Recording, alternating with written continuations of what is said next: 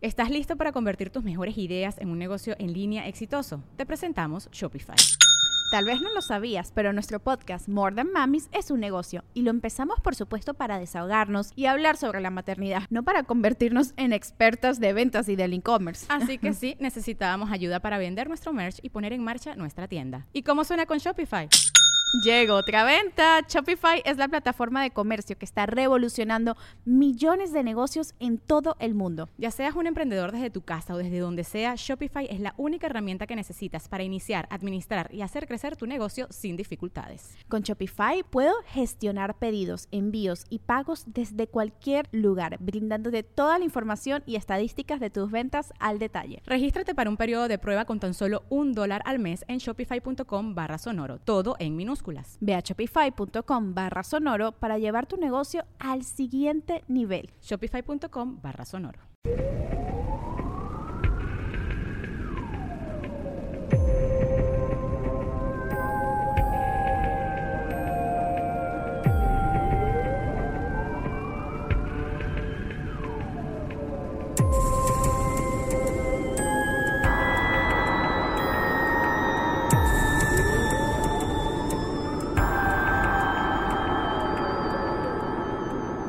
Bienvenidos a Leyendas Legendarias, el podcast en donde cada semana yo, José Antonio Badía, le contaré a Eduardo Espinosa y a un invitado especial casos de crimen real, fenómenos paranormales o eventos históricos tan peculiares, notorios y fantásticos que se ganaron el título de Leyendas Legendarias. Y estamos otra vez aquí con ustedes, Eduardo.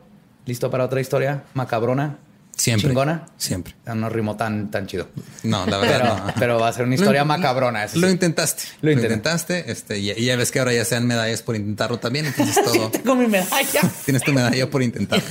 ¿Tú qué opinas? Nuestro invitado de hoy, Raúl, ¿cómo estás? Muy bien, este, eh, cumpliendo un sueño. Raúl G. Menes, te digo la G. Sí, ¿Es Raúl importante? Jiménez es, sí, es, es de García, pero prefiero que sea como G de, como el G. No sé.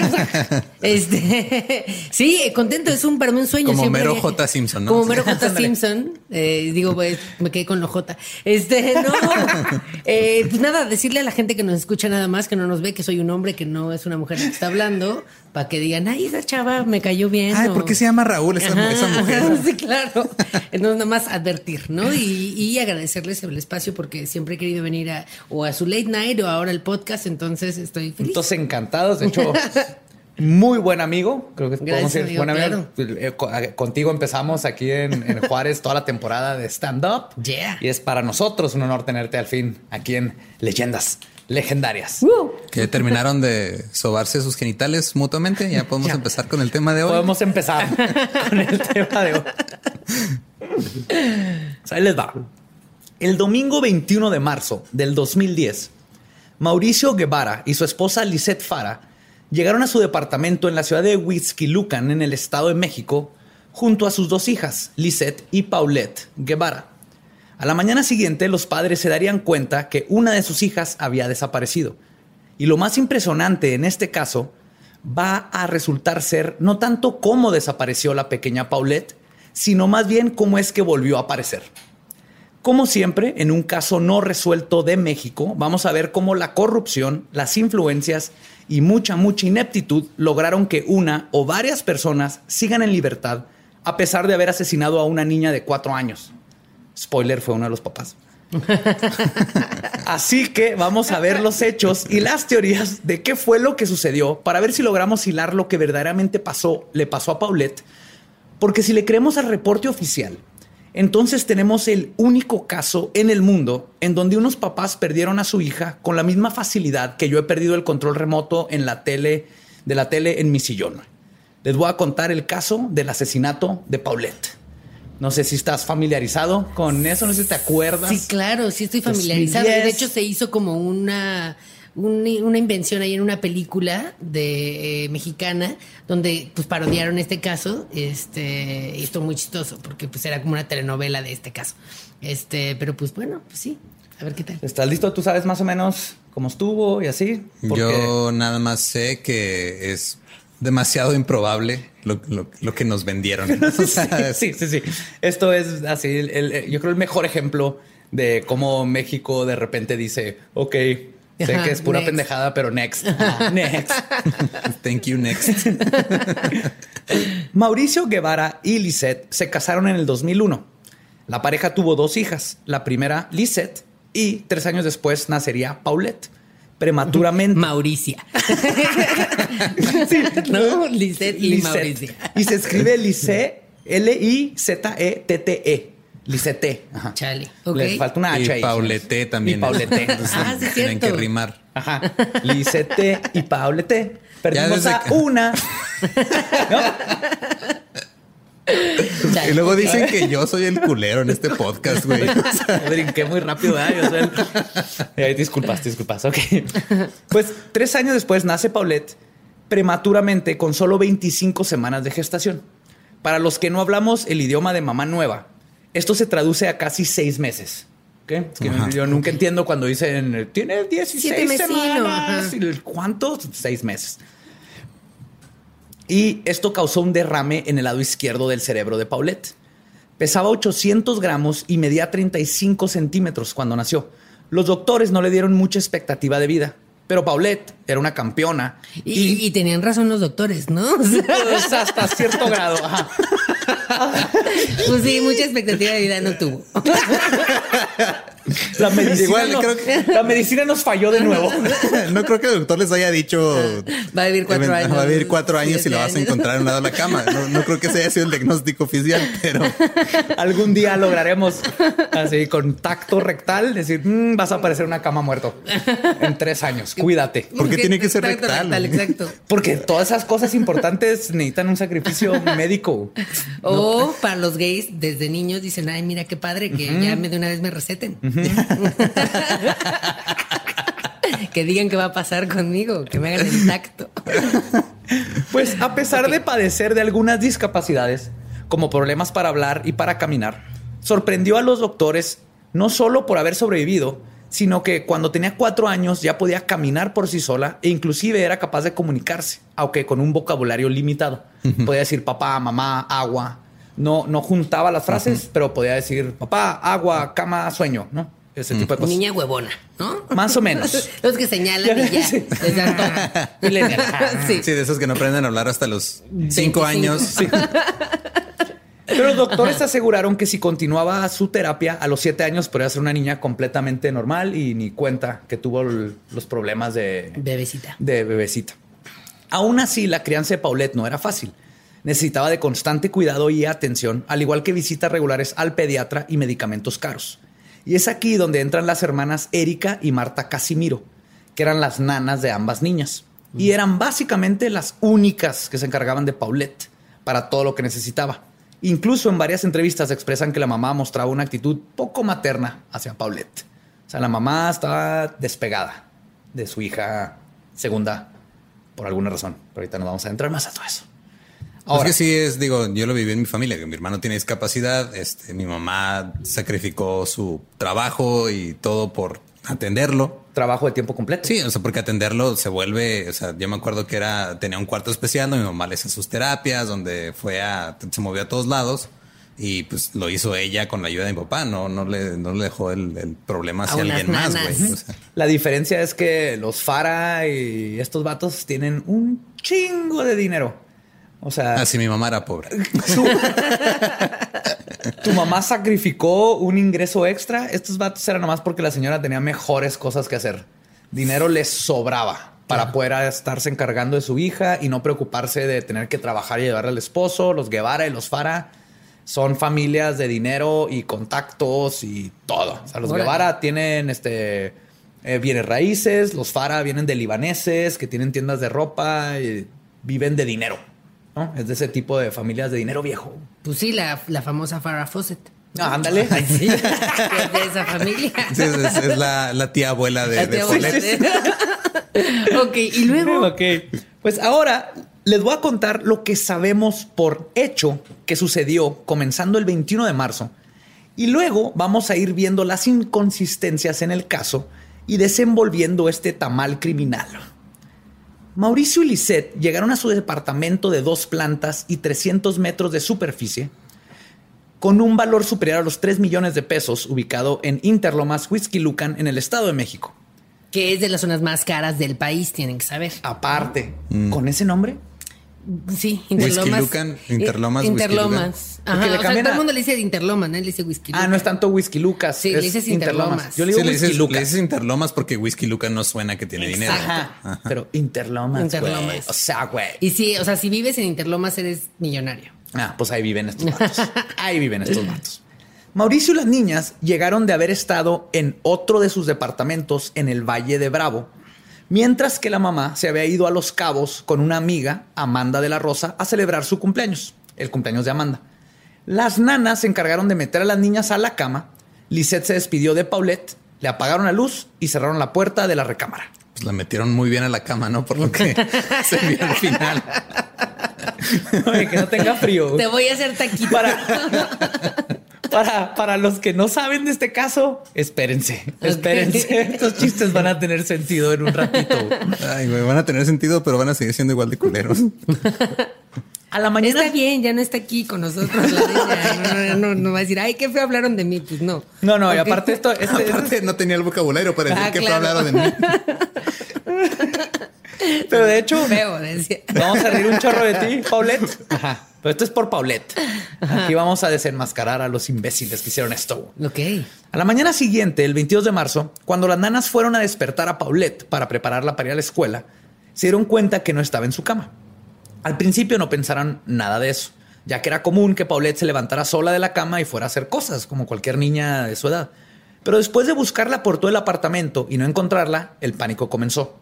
Le preguntaron al papá, quien venía llegando de hacer ejercicio y de desayunar con su hermano, que si la habían visto, a lo que solo contestó que si ya le habían preguntado a la mamá. Cuando le informaron a la mamá, lo único que dijo es, ¿cómo que no está? Pues no sé, checa ahí en los juegos y siguió fumando y usando su computadora. Después de unas horas y haber buscado en todo el departamento, ahora sí las hermanas Casimiro estaban seguras que Paulette no estaba. Los papás seguían despreocupados. El papá fue a buscar en un closet, vio que no estaba y dijo, pues no, quién sabe. La mamá seguía fumando y usando su computadora y tomando su café. Eventualmente le hablan a Aparte, familiares. estamos hablando del 2010, ¿verdad? Sí, en el 2010. ¿MySpace? MySpace, Estaba en ni siquiera es como ¿no? estaba en Reddit o No, no, no en ni, YouTube. Facebook como- sí, ¿no? Pero todavía no, No, estaba abierto al público, estaba nada más para los que O sea, tenían como correos.edu de, de Estados Unidos. En Claro. YouTube nomás estaba el Star Wars Kit. ¿Se acuerdas del niño de, de Star Wars? Era lo único que había en YouTube en el 2010. Sí, Ok. entonces no, o sea, no, no es como que estuviera perdiendo su tiempo la mamá Aparte, no me haciendo. chingues, o sea, yo no es como que estuviera viendo así quizzes de BuzzFeed de qué tipo de mamá eres. Aparte, ahí te va. Una vez tiré mi plato en- viendo las caricaturas de los sábados, bueno, en los ochentas, tiré el plato de cereal en el sillón y yo sabía que mi mamá odiaba eso y me iba a regañar, entonces me fui de la casa. Por irme de la casa es, me escapé de la casa y me escondí en el carro, porque antes no se ponían los seguros, y más abrí el carro y ahí me estuve. No pasaron 15 minutos en que mi mamá se dio cuenta que yo no estaba en la casa y la vi salir histérica a buscarme a la calle. Así reaccionan las mamás. claro. No, Sí. no, quién sabe, güey. O sea, tráeme otro café, Erika. fumando. Estoy fumando, güey. Tú, Casimira. Cas- ¿no? Casimira. Es que también era el pedo del, del apellido. Hubieran contratado gente que es como busco bien, se apellido busco bien. Mi apellido busco bien, no Casimiro, güey. No, siento que no buscaron bien. es, es defecto de Ay, apellido. Es efecto de apellido, ok. Buen punto, muy buen punto. Sí, vengo de una línea de generaciones de generaciones que nadie mira bien. Nadie, exacto. Pues eventualmente, después de que pasan las horas, se les ocurre hablarle a sus familiares para decirles lo que está pasando. Y llegan Así, primero. Oye, es que la criada no encuentra a la niña. ¿No Se tienes le- otra criada que me puedas mandar? a la criada se le escapó Paulette, güey. No mames. Chale. Entonces llegan primero los papás de Mauricio, sus dos hermanos y una hermana. Y fue la hermana quien después de dos horas de no encontrar a Paulette tiene la brillante idea de llamar a la policía. Y no fue la brillante idea de la hermana. O sea, ella después de dos horas se enteró y fue así que no mames pendejo, ¿cómo que no le has hablado a la policía? Le voy a hablar a la policía. Horas después, personal de la Procuraduría General de Justicia del Estado de México acudió al departamento de la familia, la cual para este punto asumió que se trataba de un secuestro. La familia. La policía notó que no había puertas ni ventanas forzadas y que el único ingreso al cuarto de Paulette era por una ventana en el segundo piso que estaba también cerrada. Después trajeron a los perros rastreadores y quitaron la sábana superior de la cama para dársela a los perros y que la olfatearan. Y luego se fueron de departamento en departamento con los binomios caninos, que así se les dice. Binomios caninos. Binomio canino. Binomio es el, el, binomio canino es la relación que tiene un perro con su amo. policía. Ajá. Ok. Esa, simbiosis. Mm. Sí, lo tuve que buscar porque te dije, ay, qué bonito. pues buscan a la niña. Incluso el encargado de la investigación, Alfredo Castillo, su procurador de la justicia del Estado de México en ese entonces, apuntó que no había ningún indicio de pisadas, cerraduras violadas. Incluso nadie escuchó ladrar a los perros que viven adentro de la casa. Bueno, del DEPA. No, pues también los perros estaban fumando en su computadora, güey. su café. Off, off, off, güey. en resumen, no había nada que indicase que un intruso hubiera entrado a la casa. También fueron a revisar las 16 cámaras que se encontraban en el, en el edificio, pero los guardias indicaron que las cámaras no graban nada y solo sirven para monitorear. Ya. Sí, es que nomás están los guardias viendo monitores. Si pasa algo raro, van y lo atienden, pero no se está grabando. No graban. Aún así. Que es típico, ¿no? Además, siempre, o sea, como cuando existen las cámaras, es como, claro, revisemos las cámaras de seguridad. Ah, es que no graban. Entonces, como, entonces, ¿para qué putas están? Es que, es que sí, este, digo, cuesta mucho dinero tener ese almacenamiento. No es cualquier cosa, pero para Interlomas, en no Interlomas, lo que está estando que claro. para decir. El dato que acabo de aprender, donde me dicen que en Interlomas el agua es Evian, que te sale de la llave. Sí, sale. Sí. Sale Fiji. Sale agua Fiji. Tiene la. Bueno, depende de lo que pagues, ¿verdad? Pero si viene agua, te bañas con agua Fiji en Interlomas. Pues aún así, los guardias no vieron a ninguna persona sospechosa entrar o salir del edificio mucho menos con una niña de cuatro años. El 24 de marzo se lanzó una campaña mediática para localizar a Paulette. Se pusieron más de 20 espectaculares y decenas de mantas con la foto de la menor en puentes peatonales de la Ciudad de México y zona este, conurbada. Y salió en todas las noticias, ¿no? Sí, yo me acuerdo que era López Dóriga, así todo el día hablando de Paulette. Trending topic. Y fue la hermana de Mauricio la que ya usaba internet y empezó a mandarlo por todos lados. Ella fue la que viralizó, literal. Perdón, literalmente todo lo que está pasando con Paulette. Pero nadie tenía información sobre ella. El 26 de marzo, el procurador Alberto Vaz que para mí es que es como el archienemigo del viene viene. el viene viene contra el Vaz Este fue un gran chiste. hasta ahorita es el chiste del podcast. Pero además es raro porque si pides vas cuenta o sea, no es como un apellido común, entonces seguramente sí hubo una relación. Sí, hubo incesto, a huevo. sí. Sí. Sí, sí, sí. Ahí fue donde hubo el cae, donde batas, no. Vas, vas. Vente, vente. Vente, vente. Vas, vas, vente, vente. ¡Pum! Primos hermanos claro. en una sola persona. ok. Pues Bas Bas personalmente examinó la casa y el cuarto de Paulette y determinó que no había nada extraño. Digo, fuera de que faltaba una niña de cuatro años. el día 27, Lisette hace varias... Fueron Monsters University. Claro, claro, güey. Se la llevaron al otro. Es como boom. En el closet. Sí. Ah, pero quiero no pensar eso. Quiero pensar eso. Bueno, perdón. Ajá. Qué pendejada. Pero creo que era importante esta posibilidad. Creo que, eso hay que llevarnos de este episodio. al final de cuentas, todo fue como Monsters y llevaron a Boo. Y por eso no estaba. Y por eso no estaba. Bueno, perdón. El, el, perdón. El día 27, Lisette hace varias entrevistas con la prensa. Unas en el cuarto de Paulette, sobre la cama, donde declaró cosas como, y cito, pues lo primero que pensé es que se cayó en la alberca, fui a buscar y no estaba. Entonces dije, pues se cayó al barranco, fuimos y no estaba. O sea, ¿Harry Potter o qué? Así dijo.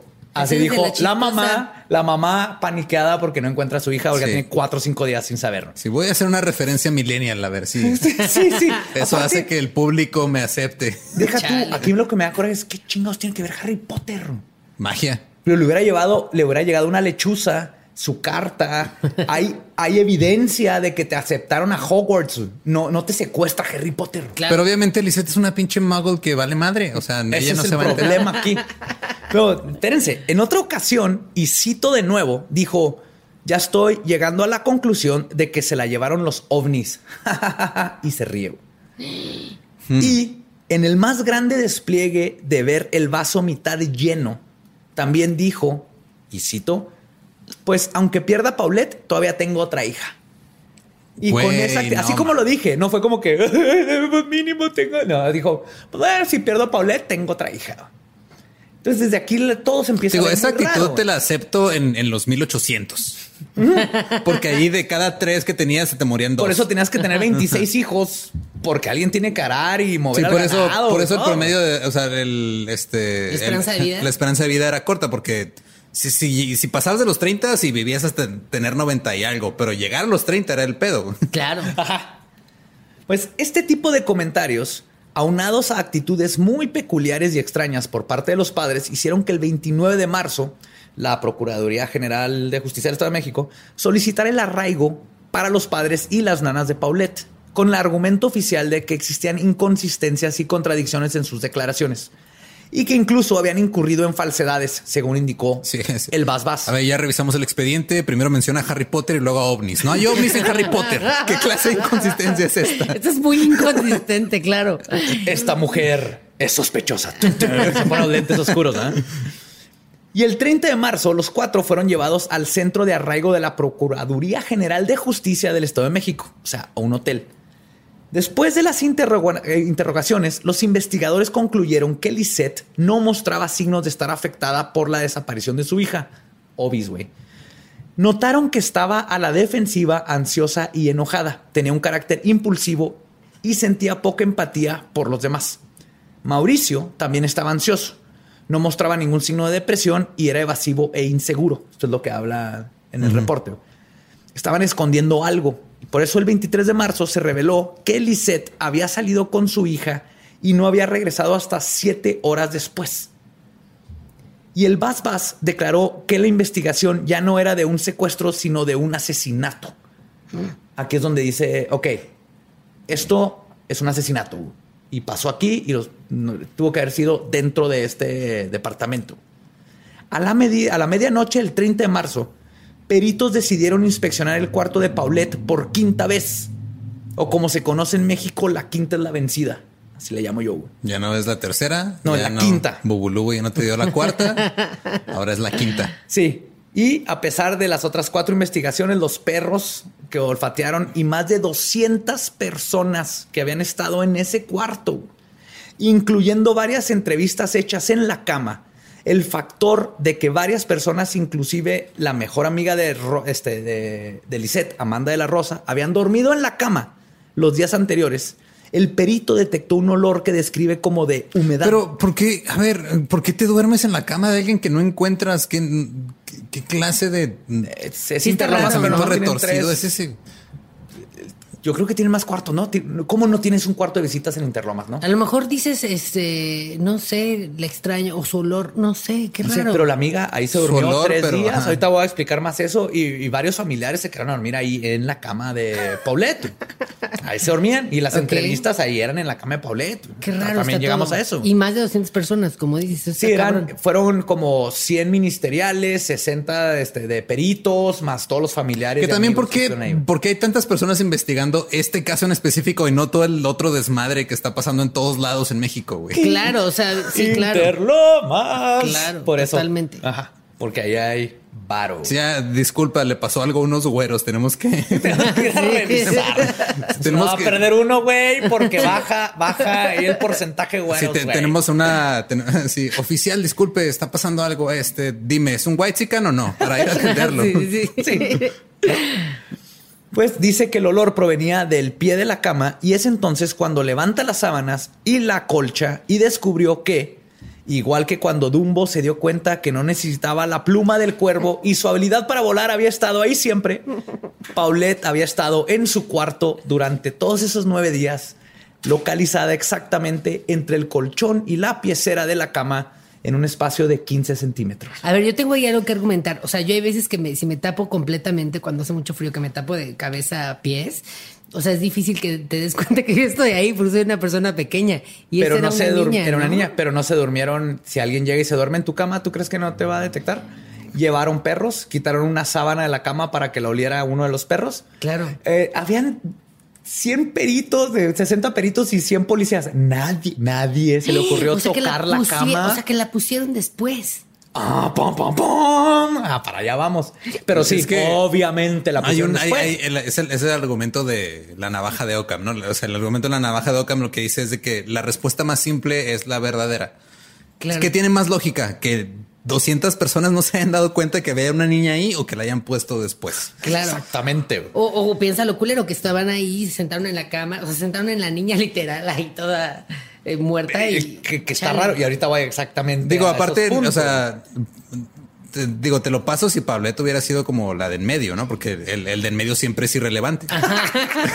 Pero era la Como- menor, la como menor siempre es la chiple. Es Sí, Las era la super chiple, era la consentidota. Bueno, era consentida por el papá y la y este Erika y Marta. Ajá. La mamá le valía verga, güey. Claro. Paulette le valía madre a, a la mamá. Sí, que de hecho nos contó Covarrubias cuando lo tuvimos en el podcast, ¿no? Que una vez llegó la mamá de Pauleta a un show de stand-up. Ah, sí, güey, Sí, porque hay un show, de Kikis, hay una comediante que se llama Kikis que hace un show sobre Paulette y, y estaba ahí la tía de Paulette en el show. No, a, a- a ¿Esa es nosotros la nos, mamá? ajá, nos, ¿La conté- mamá? nos contó este Covarrubias que, que una vez en un, en un show que estaba en Eli Escalante, no me acuerdo quién más, este, que llegó la mamá de Pauleta a decirles de... Lisette. Ajá, este. Ay, no vayan a hacer chistes de mi hija y de mi. de ese- Creo que estaban el ese güey, Covarrubias y Juan Carlos Escalante. Y obviamente no se. Lo, lo peor que puede decirle un comediante es que Sí, no, no haga algo. sí. Y más a Juan Carlos Escalante o Covarrubias. ¿no? O sea, como Sí. de- No, no, no, ya le ¿Qué me diste- prohíben? Eso es lo que les va. prendiste la mecha ahí, no vamos a estar esperando a sacarla. Ajá. Pues después de esto, Bas Bas cambió su postura de que había sido un homicidio a que había sido un accidente. Los peritos, después de pruebas forenses intensivas y una autopsia, se determinó que la causa de muerte de Paulette fue, y cito, por las alteraciones viscerales y tisulares producidas por asfixia mecánica por sofocación en su modalidad de obstrucción de orificios de la respiración y compresión torácica en posición. En pocas palabras, algo le tapó la cara y no pudo respirar y se murió. Eso es lo que dice la autopsia. En otras palabras, es se cayó ahí entre el colchón, se atoró y, no, no pudo, pudo respirar. respirar. Una niña de cuatro años que podía caminar y correr, pero ahorita llegamos a todo esto. El 3 de abril, y una vez que se supo lo que verdaderamente había pasado, entre comillas, la Procuraduría General de la Justicia solicitó al juzgado tercero de lo penal levantar un- el arraigo contra los padres y las nanas, pues ya, igual entre comillas, habían cambiado las condiciones que dieron lugar a dicha medida cautelar. Porque primero... Pero al final de ahí- cuentas, no, no hay leyes en México contra la negligencia parental. Aparentemente no hay leyes contra asesinar a una niña de cuatro No, digo, años. aunque, digo, suponiendo que dices, ok, digo, abogado del diablo aquí, ¿no? De, ah, mira, si fue un accidente, pero no mames, o sea, digo, debes tener cierta competencia como padre para que Sí, no te no, pasen no. ese tipo de cosas. Aquí o sea, se en Estados que- Unidos o en, o en países de Europa pasa algo así, te quitan a la otra niña, güey. Sí, de hecho. Claro. Pero que esto no podría denominarse como muerte de cuna por. No. Muerte No, de cuna a los cuatro años. muerte de cama. Muerte de cama. sí. Muerte cuna lo hace Lilith, un demonio que va y le chupa el alma a los bebés. Sí. De hecho, por eso ponen los ojitos esos turcos azules. Ajá. Para, para evitar la muerte cuna. Ok, pero y a lo ¿Qué mejor este güey llegó tarde. O sea, Lilith no pudo ir cuando era bebé y llegó Dices, pero que tardísimo. está grande y, ah, perdón, disculpen, Ah, este, sí, es, es que tenía mucho tenía que- trabajo. Sí, es, es que, güey, se, se me Queda tras- más- se me traspapeló, perdón. Pero ese Queda muy lejos de Interlomas. Entonces, no hay camiones de Interlomas. O sea, sí, tenemos- es difícil llegar. si, si tenemos doctores escuchándonos, eso de la muerte cuna es, el- es la cosa más huevona que he oído. Es así, va siendo, pues se muere. Se muere. Ajá. Se murió. Fin. ¿De qué se murió? Pues de cuna. Ajá. A mí, Fin. a mí me gusta mucho el No. término que usan los gringos, que es el SIDS. SIDS. Southern, Sudden Infant Death Sí, Syndrome. o sea, es, se, se murió es repentinamente. el síndrome de la muerte súbita infante. Se Pero me- murió súbitamente siendo un infante. Me encanta cómo los doctores no pueden decir, no sé, no, no tengo ni puta idea de qué pasó, güey. Es lo que le pasó. Esta es una enfermedad que se llama se murió de repente. Eso es. Se murió de Sí. repente en la cuna. Porque no puedo decir, no sé, güey. Claro. Ok, y luego. Pero al día siguiente, los cuatro abandonaron el arraigo y el procurador, el Bas Bas, cambió su versión sobre que había, de que había sido un homicidio y dejó de dar entrevistas después de que el entonces gobernador del estado, Enrique Peña Nieto, no sé si se acuerdan de él, le ordenara suena, que cerrara su boquita. ¿Peña qué? Perdón. Peña, Peña. something. Ajá. Peña algo. Y dos meses después de todo lo sucedido, finalmente declaró que todo había sido un trágico y triste accidente y luego renunció. Fue así, fue un accidente, tiró el micrófono, se fue. Bye. Bye. Pero antes de que se pongan tristes por vas, vas, es que le dijeron, mira, vas a decir que fue un accidente y como tu apellido te vas, vas. te vas, vas. Te vas, vas, exacto. ¿Cómo Ajá. si te vas, vas? Pero le digo, no se preocupen, Peña lo hizo director general del Centro de Investigación y Seguridad Nacional cuando se hizo presidente. Ah, así que bien, la neta, su renuncia no fue así como que, ah, qué vergüenza que no, ya, ya tenía todo preparado. Por otro lado, la familia Guevara Fara, no sé si es Guevara Es o Guevara, es Guevara. Guevara, aunque Es no Guevara. tenga U ahí, es G. Ah, no tiene U. No, es G E B A R A. Ah, pues Guevara. Guevara, ¿verdad? Mira, Vamos a ese decirle es un, es misterio, es un misterio Es tan- otro misterio para otro programa. es un misterio tan grande como el paradero y También voy a pronunciar la última H de Fara Faraj. para Yo, yo creo que llegaron al registro civil y el güey no sabía escribir Guevara, entonces fue como, claro, Guevara, o sea, no lleva diéresis, no lleva, no, sí, no sé. Ya está. Y lo puso mal, pero Pero vamos a decirle más. Guevara, Fara, Ajá. aprendió una gran lección sobre el peligro. O sea, la familia aprendieron una gran lección sobre el peligro de los huecos en las camas. Los 160 investigadores, cuando ya les dijeron que fue un accidente, estuvieron, revise- que estuvieron revisando el cuarto, soltaron un chascarrillo y apuntaron en sus libretas de detectives. Siempre revisa al pie de la cama. Lisette se dio cuenta de que no fue Harry hubo, Potter hubo- ni hubo- hubo una campaña nacional, ¿no? De, de inf- de información así de la Secretaría de Salud, de, de cuidado con los pies de cama, no te vayan a matar. Ajá, exactamente. No, y de hecho, a- Sí, esto muchas quedó- mueblerías se fueron a la quiebra porque vendían puras camas así con espacios entre el colchón y la base. Y de hecho, pues a final de cuentas, esto fue el caso, el primer caso en la historia de una víctima de asesinato no premeditado por parte de un mueble. Y espero les haya gustado el episodio. Esto fue Leyendas Legendarias, güey. Así que fue un accidente, la cama se tragó a Paulette, eh, todo se acaba, ¿no? no y obviamente que ni de pedo que no. O sea, no mames, esa es la historia que nos vendieron. Esa es la historia para los que no la conocían o los que no son de México. Esa es la historia oficial. Así están los expedientes y es lo que México se hizo pendejo a sí mismo y dijo, ok, me voy a creer esa historia. Pero además tienen que saber que Badía tiene como recortes de periódico, hojas y como hilos conectando a eso es lo todo que vamos el caso, a ¿no? llegar. Y llegaste a eso como es a lo que una- vamos a llegar. Nomás Ok. quería que primero supieran ¿Qué lo que la nos versión vendieron, oficial? la versión oficial, que es ridícula, que fue una niña se cayó entre el colchón y la cama, se murió y por nueve días nadie la encontró y ahí estaba whoopsie doopsie, ¿no? Y que además estuvo cubierta por todos los medios del país, o sea, la, lo cubría Televisa, Televisa, TV Azteca, Azteca, todos. De día y noche. Grabaron entrevistas, búsquenlas en YouTube. Están grabando con la mamá sentada y la reportera o reporteros sentados arriba de la cama donde supuestamente estaba el cuerpo de una niña. Sí, en ningún momento dijo, años. ay, sí, todavía la puedo oler, huele como que lleva tres días sin de bañarse. putrefacción. O, ay, esta casi, mira, no tendió bien la cama y aquí me dejó la, el bola bola, ¿no? De la cobija. Pero pues es aquí donde nos vamos a adentrar en las teorías de lo que verdadera- verdaderamente sucedió durante esos nueve días en los que desapareció y luego apareció Paulette. Es que no es posible. Cuando leo esto, siempre digo, güey, si en México hubieran pasado los asesinatos de Manson, yo creo que hubieran dicho, no, fue, fue una ráfaga de cuchillos que se metió por la ventana y como que acuchilló a todos y los madreó y el accidente. Regresó el chupacabra.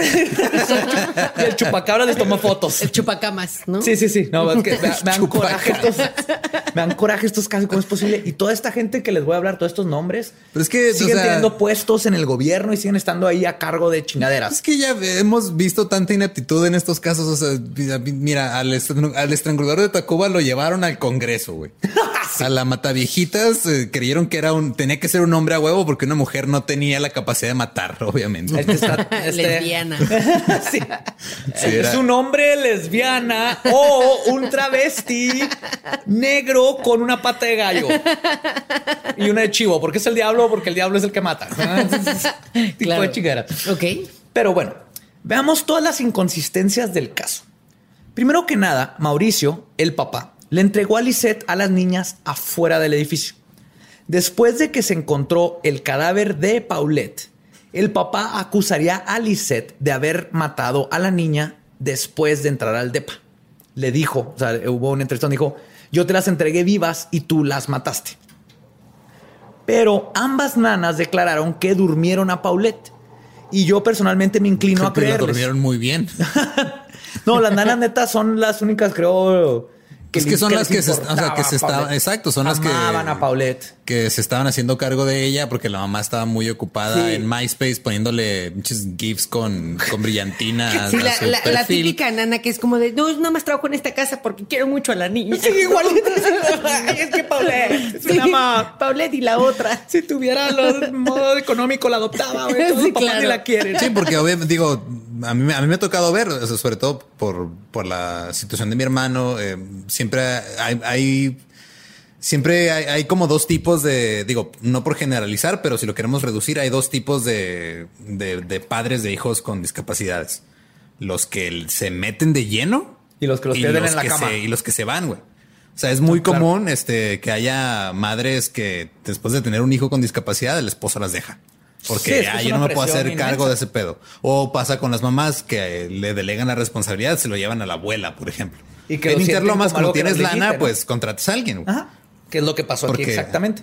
Y es por eso que yo me inclino a creerles que sí llegó a su cama, o sea, que su declaración de que pusieron a Paulette en la cama, porque describen cómo le pusieron la pijama y todo. Y sus declaraciones y actitud durante todos los sucesos se ve que verdaderamente eran las únicas preocupadas y victimizadas por lo que estaba sucediendo.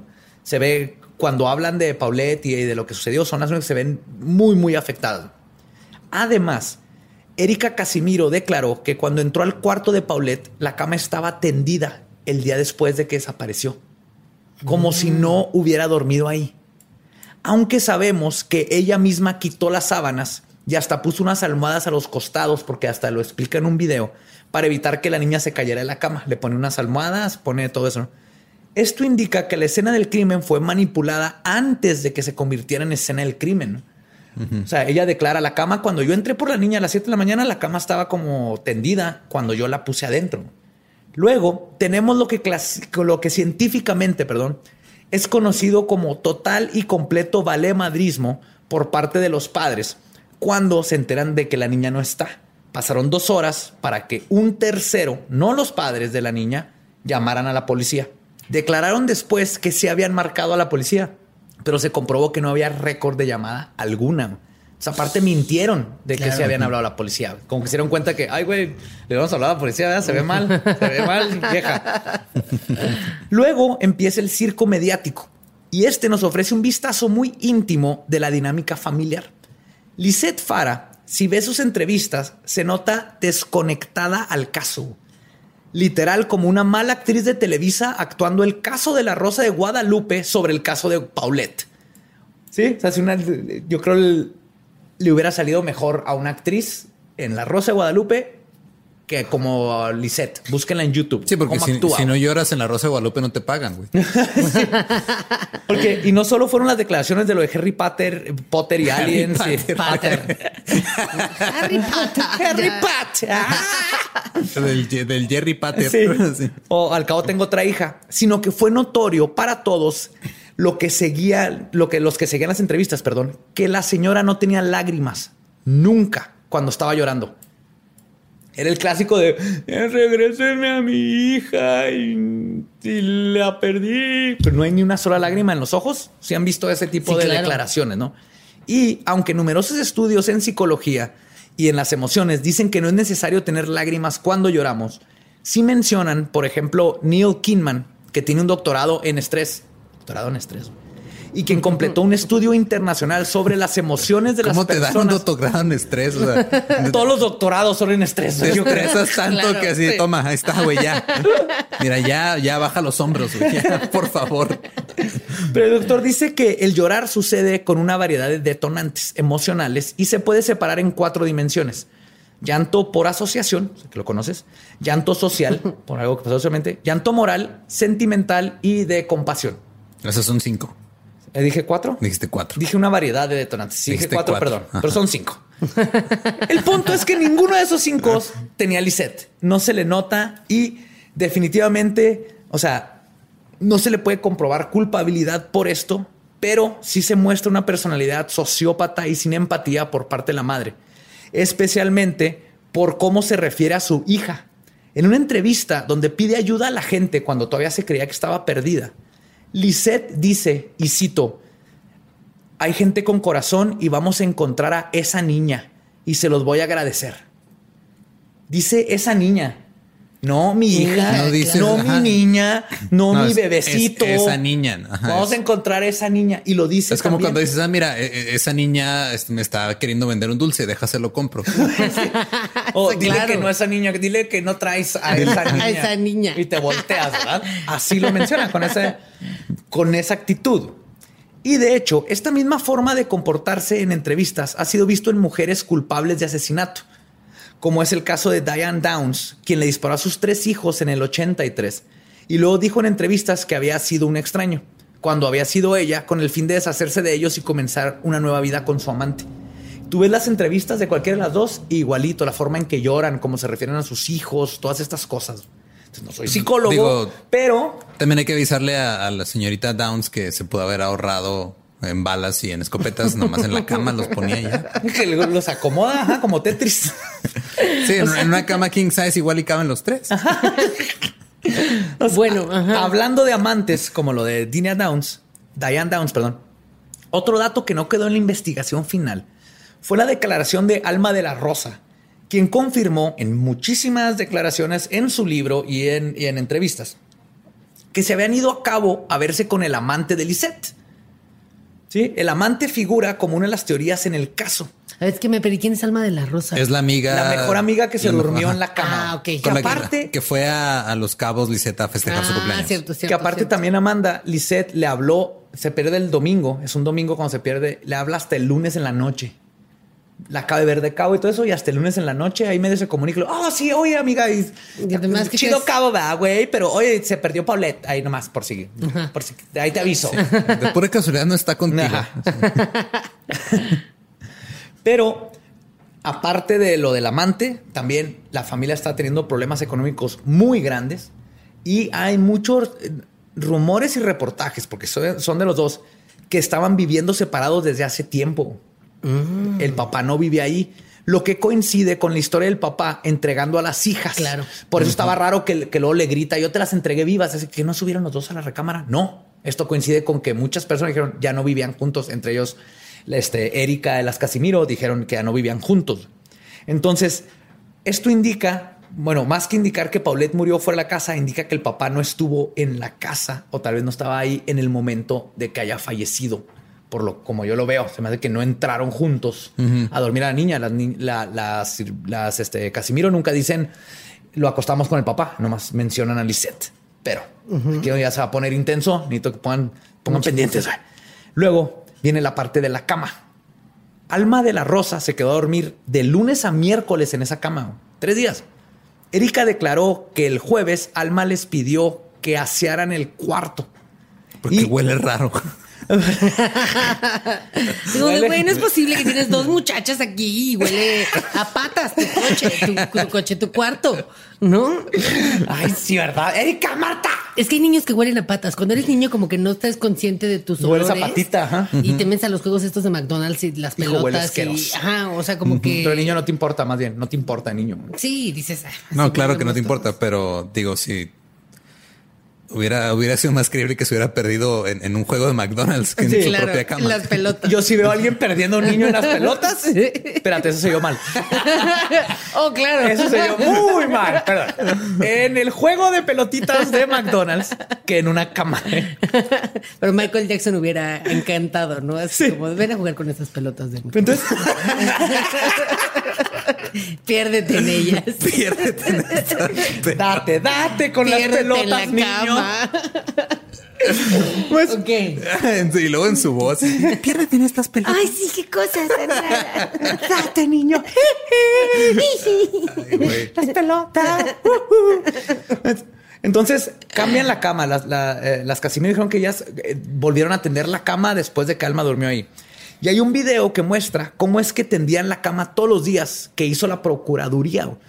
Muestra su impecable técnica de mucama. Así ya ves cómo son buenísimas en los hoteles. Sí que- Cómo mete las sábanas por abajo del colchón y todo queda así, pum, pum, pum. Apretadito, apretadito, apretadito. Sí. Y hasta ahorita ambas hermanas siguen sosteniendo que ellas cambiaron sábanas y buscaron en todo ese cuarto y que era imposible que no hubieran visto el, el cuerpo de la niña. Esto es lo más... Las, las, las Casimiro dijeron, yo busqué en el puto cuarto yo, yo me hubiera dado cuenta si había el cuerpo de una niña en la cama. Claro.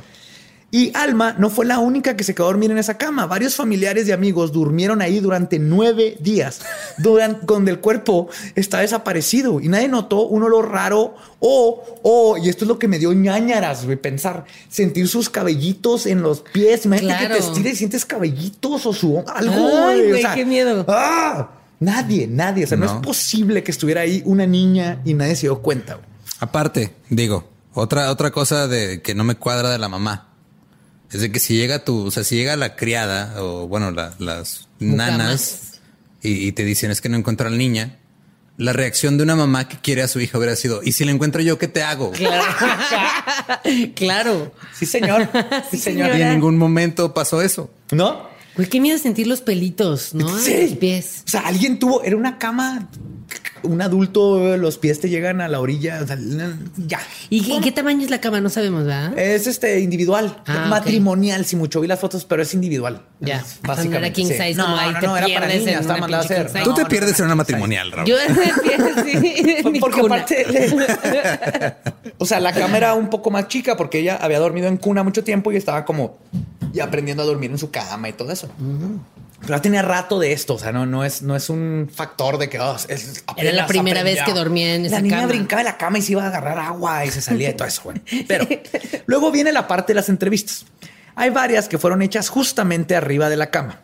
Varios días después de la desaparición, la mamá sale sentada exactamente a la orilla de la cama donde supuestamente fue encontrada la hija. Bueno, sí la encontraron, ¿verdad? Pero donde supuestamente estuvo, Estuvo todo ahí este todo el tiempo. tiempo. O sea, O sea, el aquí no la- poner el culo. Digo, no, el no estamos debatiendo que la encontraron ahí o no. O sea, ahí la encontraron, pero no estuvo ahí No, esos nueve no, no. días. Claro. Y ni Ya ella. me imagino llega el camarógrafo de Televisa así de, oiga jefe, ¿dónde pongo la cámara? Ah, mira, ahí hay un ladito del, hay un ladito de la bolita esa que se ve ahí en, en- en el pie de la cama. el bultito de la Es justamente lo que digo. o sea, ni, ni ella, ni los reporteros, ni los, ni el crew, nadie notó el bulto que se hacía ahí. Deja tú, aquí ya son tres, cuatro días. Si alguien ha dejado tres, cuatro días unos frijoles afuera en la cocina, saben lo feo que huele. Un cuerpo en descomposición es eso a la 300 potencia. Es imposible que tres, cuatro días después no hayan olido nada, nada si hubiera estado un cuerpo ahí. Que es cuerpo de niña. Olía como a Es que era- era- cocoque, es leche era- vomitada. Era niña bien. Niña, bien. No, lo, lo mecan. Olía a coco, Huele a lo mecano. a lo mecán, coco y lavanda. Ok. Oye, Lisette, como que huele a coco, lo mecán y lavanda, ¿verdad? Sí, mija. Somos niñas bien. Y aquí tengo que mencionar que hay un video controversial. Durante un reportaje, Lisette sale enseñando la ropa de Paulette. Sí, tiene varios artículos. Entre ellas se ve claramente, sin duda alguna, una pijama idéntica con, a la, con la que fue encontrada Paulette después. Ok. Sí, o sea, trae puesta la pijama que antes sale en la cama.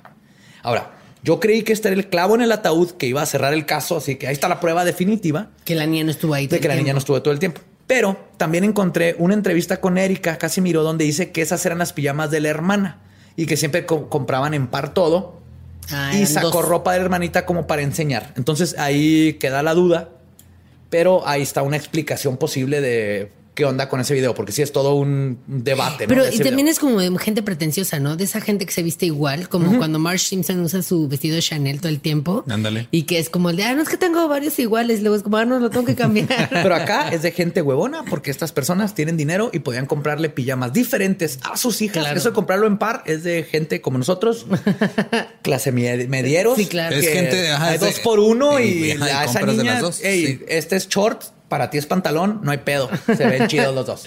sí. Pero eso podría explicar lo de la pijama. Entonces, no hay clavo aún, pero sí habrá. Pero antes de llegar a esto, nos faltan muchas inconsistencias.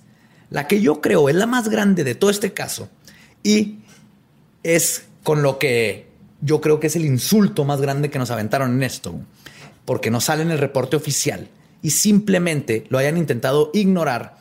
Al final del caso, es que cuando están bajo arraigo los cuatro sospechosos, Mauricio, Lisette y las nanas, Erika y Marta, los separan para entrevistarlos a solas. Y el subcomandante Juan José Grajero junto con el policía ministerial Ricardo Arturo Prida Galicia, interrogan primero a Lisette. Le informan que no existe ningún indicio de que haya habido un secuestro. Y ella les dice, y cito, yo sé dónde está Paulette y quiénes la desaparecieron. Fue mi esposo Mauricio. Les dice, de aquí se pasan con Mauricio y le informan que su esposa está diciendo que él tuvo que ver con la desaparición de Paulette.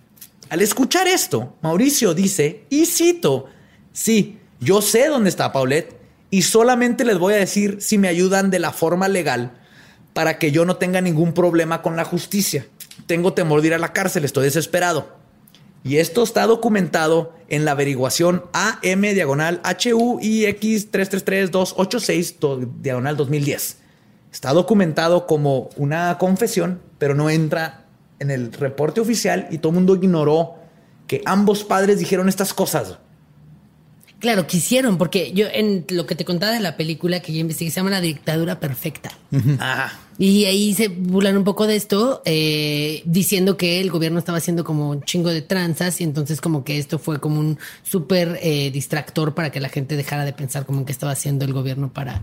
Pues, eso habla, tal lo agarraron para esa parte, pero en sí, tomas el, la investigación sigue siendo un asco. Claro. Que no hayan tomado en cuenta esto. Entonces, para resumir, cuando entrevistaron a los padres, la mamá dice que el papá sabe dónde está Paulette y el papá dice, Simón, yo sé. ¿Cómo chingados pasamos de una confesión a estar abajo de la cama fue un accidente? ¿No? Esto es algo que no tiene sentido en lo absoluto. Pero vamos a analizar estas confesiones un Es que poco. no lo dejaron terminar. Dijo, yo sé dónde está. Está en el pie de la cama. ¿verdad? Vamos a analizar estas confesiones un poco, porque parecería a primera vista de que se están echando la culpa, pero creo que son la clave para saber qué pasó. Lisette no dice que Mauricio mató a Paulette, dice se que- llevó a Paulette. Que se la llevó y Mauricio dice que sabe dónde está. Exacto. Sabemos que cuando encuentran a Paulette por la autopsia que murió la noche del 21 o la mañana del 22 de marzo. Entonces creo yo que Lisette se está refiriendo a que Mauricio se llevó el cuerpo de la niña. A lo que Mauricio contesta, sí, yo sé dónde está. Siguiendo la teoría, se refiere de nuevo al cuerpo, no a la niña, porque la neta, si hubiera estado viva, no le costaba nada haber dicho, está en Six Flags, vamos por ella, perdón por hacer esperar su tiempo, la en cagamos, ya la vamos a regresar. Madrazos. No hay pedo, ¿no? o sea, si hubiera estado viva, se hubiera referido a sí. Se nos quedó en la, en la, en la La- alberca de bolitas. En la cabaña del tío Chueco. ¿no? Entonces, Pues sí. esto indicaría, usando un poco de deducción y tomando en cuenta que estas declaraciones fueron hechas antes de la farsa que nos dieron, que uno, los dos padres sabían que la niña estaba muerta y dos, el papá fue quien sacó el cuerpo del departamento. Creo que hasta ahí podemos deducir esas dos cosas. Y creo yo que por su declaración de hacerlo legal, cuando dice el papá, vamos a hacerlo de forma legal, quería encontrar una forma de ser acusado de mover el cuerpo, el cuerpo, más no de, De haberla matado. De. O sea, sería como un cómplice. Como un cómplice, ajá. ver, rescate. necesito una- Literal. Ay, ya lo maté, pero ahora qué hago con este cuerpo. Llévatelo tú. Ahí voy al rescate, cómplice. claro. No lo pongas en la cama, güey. No te preocupes, nadie lo va a encontrar ahí. Y tuvo razón. Ponle un glade para, que no, para disimular el olor. Un aromatizante. Una de canela, güey. Canela. De canela, sí. Canela tapa todo. güey. Coco- que no habíamos quedado que era Coco y la banda. Ah, cierto. Ah, sí, sí. Coco la banda y la cana. ¿Cómo se llama la cosa? Lo mecan. Lo Mecan. La cana es un Lo, filósofo. lo- lo- lo supieras si fueras una niña bien. Ajá, no, niña bien, ni de pedo, güey.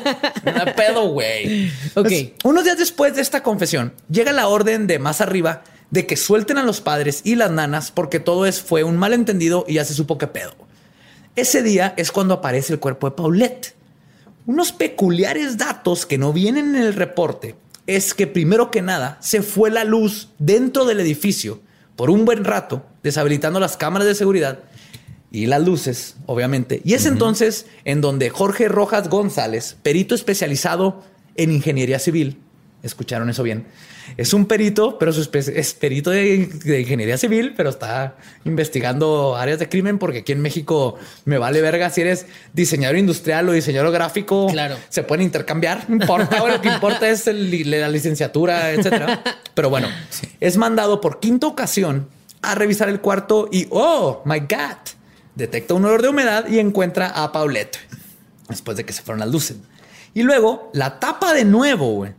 Porque el video en donde la encuentran, hay un video en YouTube, si alguien lo quiere ver, nosotros no vamos a postear. No, no está tan horrible, pero es, es el cadáver de una niña de cuatro años, ¿no? Pero está en YouTube destapan y ese es el cadáver Está en donde YouTube está encuentran. monetizado. ¿Qué pedo? Sí, claro. Probablemente, la mamá haciéndose millonaria, ¿no? Sí. Lo destapan y encuentran el cadáver, pero lo hacen ver como que, oh, no mames, aquí está el cadáver, güey. O sea, 911, pero lo encontraron antes y luego como mandaron traer las cámaras y todo para grabar, para que no hubiera duda de que lo encontraron en la cama. Claro. Pero eh, hasta dicen que el perito, este Jorge Rojas, cuando entró, olió, destapó, la vio y fue y tuvo que ir a vomitar de lo culero que olía todo y de la escena y así. Estos se ven más tranquilos. Y de hecho, aquí sí hay algo que que, que aclarar. Cuando están destapando en el video, dicen, este, dicen así que no mames, güey, la madrearon, güey. Se oye que están diciendo eso los peritos porque levantan las sábanas y hay sangre. Pero ya vi bien el, la sábana y donde hay sangre es lo que estaba pegado a su cara. Ok, Entonces era como poquito desecho de un cadáver que manchó, ¿no? claro. Pero de todas maneras, eso no lo salva de nada. Entonces, pero creo que de ahí viene lo de su instinto fue más del instinto de ver un cadáver y la sangre que de- como científico. Creo que no se debe tomar como hecho que hayan dicho la madrearon, güey. Sí. En el video. Es que es algo que la gente se agarra mucho. Así que, eh, los peritos dijeron que la madrearon, entonces obviamente la madrearon. Sí, pero el perito, su habilidad mayor era saber cómo se construye un puente. Cómo, o se cayó un puente y por qué. Y además se sabe que el nombre perito es porque siempre pone peros de todo, ¿no? Así como de, "Ah, pero es que la madrearon, pero es que no Pero estoy de es acuerdo, que- pero... Es porque siempre dice pero, pero está chaparrito. Pues aún así, las fotos de la escena del crimen muestran a Paulette sobre su lado derecho, con la cara hacia el colchón, con las piernas completamente estiradas una sobre la otra y su mano derecha adentro de su boca chupándose los dedos índice y anular, como haciendo una mano de heavy metal. Curiosamente así me chupaba yo los dedos también de niño. Ajá, ajá. Que es como se dedean. No, no es cierto. Sí, sí, sí. Digo, eh, eh, es podcast, pero hombres, ajá, así es como se dedea. Y mujeres y todo. ajá. Estos son los dedos magníficos. Sí. Pero entonces, primero que nada, en múltiples entrevistas y además hay videos, a pesar de tener problemas motrices, Paulette podía caminar sola perfectamente. Hablan de cómo le gustaba de repente bajarse, irse a la máquina de dulces. O sea, se salía al pasillo a buscar la máquina de dulces. Incluso fueron a buscarla al parque de afuera cuando la primera vez que pensaron que estaba desaparecida. Porque sabían de su movilidad. No estamos hablando de una niña parapléjica que podría quedar No, es una niña que tenía, o sea, tenía problemas de lenguaje, tenía algunos problemas motrices, pero no estaba No, hay videos, o sea, cuatro no, capas de blancos no te Sí. no iban a detener a esta niña, güey. no era un vegetal la No, niña. Claro. Además podía No era gritar. Quique Vázquez. Sí, no era, saludos a Quique Saludos a Vázquez. Quique Vázquez, Algún día los tendremos aquí. Sí. y además, puede decir mamá y papá y hago estas cosas. Pelada puede decir ayuda o me caí o agua cuando le da sed, güey. Pero po- podía gritar. Sí, no es una niña porque le hicieron ver como que era una niña que, ay, pobrecita, dio tres vueltas, se cayó ahí y ¡pup! se acabó el nivel, ¿no? Pero luego, esta es la cuestión de las sábanas, específicamente las que voy a manejar. Ya estamos viendo las consistencias, estamos viendo lo que está pasando, ¿no? Vámonos a la cuestión de las sábanas específicamente, que es gran parte del caso. Si recuerdan, se llevaron una sábana que en los reportes se contradicen entre sí, que era la sábana de caja o la sábana de arriba. Sí, unos dicen que eran la sábana de arriba o la sábana de caja, que es la que pones sobre el colchón. La se que tiene el resorte, la que no se sabe doblar. Ajá, la que nadie sabe dónde. Nada, nada más los japoneses los han doblado. Es el USB. Maricón de... "Uh.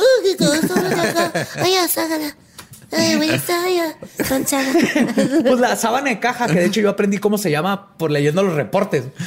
Ese es el USB original. Siempre va al revés de cómo la pones. La pones y siempre van las esquinas del otro lado. ¿No les pasa? Ay, sí, tú, pinchilolo, siempre sé cuál es la Per- parte de abajo perdón, y pero la horizontal mira, o vertical. yo- Trae soy- una etiqueta. Y aparte yo soy la señora de la casa. Obviamente yo sé cómo poner una pinche es sábana que yo de soy el que tiende la cama y siempre me pasa, güey. El que punto. te manda a estudiar arte, ya ves. Güey, imagínate que tengo esa eh, poleta y así estás en tu cama ¡ah! La pinche niña la con acá. Ok. Pero les va. Sabemos que quitaron una sábana para dársela al perro el día que desapareció. El primer Sí. día. Ah, la discrepancia sí fue la del... Porque se discuten si era la de arriba o la de cajón. De cualquier manera, es imposible quitar alguna de estas dos sábanas, sea la que haya sido, sin que se hubieran dado cuenta del cuerpo. Sí, porque estaba presionado contra la sábana. su Contra cara. la sábana se hubiera atorado entre el y, cuerpo tenía- y todo y estaba manchada la sábana de sangre, ¿no? Ya cuando, bueno, Sí, cuando la. cuando ya la sacan la ¿Qué es lo que dicen? No, que, ah, mira, eso. la madrearon y estaba Y manchada. como Sí. empezaste, no, No, era un control remoto. O sea, no, era un control remoto que se te pierde ahí. No, no, era un cuerpo. era un Aparte, si se te pierde un control remoto, reaccionas aún con más urgencia Sí, que como claro. reaccionó la señora esta, güey. Claro. Todo el mundo hemos encontrado el con- un control remoto perdido más rápido que esta gente encontró a Paulette. ¿Sabes, el, ¿sabes el, pánico? El- México. El, pánico que me daba a mí prender la tele y, y que estuviera sabadazo y no encontrar el, control, güey. Claro, quítale, quítale, por favor. Quítale. Desconecten a la verga. Será otro día que vea la tele. sí, claro. La, la, la, la, la, la. sí. Pero además existe el reporte de que Olincer Castillo García, que fue acusado de secuestro contra la empresaria Lucrecia Pacheco en el 2017. güey. Y en ese entonces era el escolta del entonces subprocurador de justicia del Estado de México, Alfredo Castillo Cervantes, durante el caso. Fue interrogado por un perito cuando lo vieron saliendo del cuarto de Paulette con una sábana en la mano. Le dijeron que les dejaran tomarle fotos y él dijo que no, que era orden del jefe, que era para que lo olieran los perros y se fue con ella. Porque México, todo uno, pues, este vato viene del jefe, es orden del jefe, güey. Entonces, número uno, esta era la sábana donde durmió Paulette y si su asesinato sucedió sobre la cama, que es lo más probable, ahí estarían las pruebas.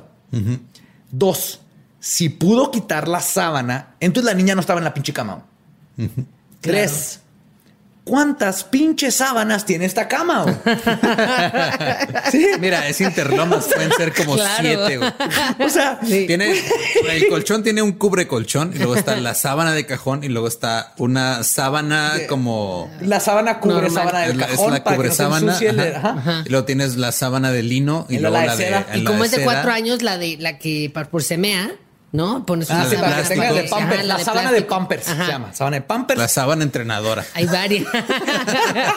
Hay varias sábanas. Pero sí, o sea, el reporte oficial en el artículo octavo, este es el reporte de la autopsia, dice, y cito, la sábana superior fue retirada de la cama el 22 de marzo, ya después de que desapareció, para que un equipo de perros entrenados buscaran a la menor. Dicha sábana fue devuelta para su estudio con fines de tomar muestras biológicas. Quiere decir que se fue a un laboratorio. Simón, no regresó a la casa. ok Entonces, que alguien me explique, y aquí está el clavo, señores, el clavo que les decía. ¿cómo demonios es que las fotos de la escena del crimen, si las ven, aparece la sábana y la sábana del cajón puestas y perfectamente bien tendidas en la cama? güey? La- la- las imágenes, el video donde está Paulette, está puestas las dos sábanas. Mandaron ¿Sabes, las sabes a mí qué me preocupa? Que eso quiere decir que en algún lugar de Interlomas hay un juego de sábanas incompleto. Güey, güey, vean las fotos. Esto, esto es pe- pero sí, la, la cubre colchón no va con la sábana. La sábana es como de cuadritos, la que tienen de evidencia con manchas, y la de abajo es sólida. Nadie, nadie hace eso, menos en Interloma. Sí, no. En Interloma es, es un conjunto. Claro. Es un conjunto de sábanas y separarlas es un pecado. Es un pecado burgués. Sí, claro. Pecado burgués, güey. Pero son diferentes. Pero aquí es donde está el pedo. ¿Cómo es posible que estén puestas las dos si se llevaron una para que lo oliera el perro sin disturbar el cadáver? Disturbar. eso, Disturbar. Eso no es una No palabra. molestar. no Sin molestar. perturbar, sin per- Perturbar. Es que, di- disturbar, perturbar. Pues no, no puedes perturbar. Estamos en la frontera. Ajá.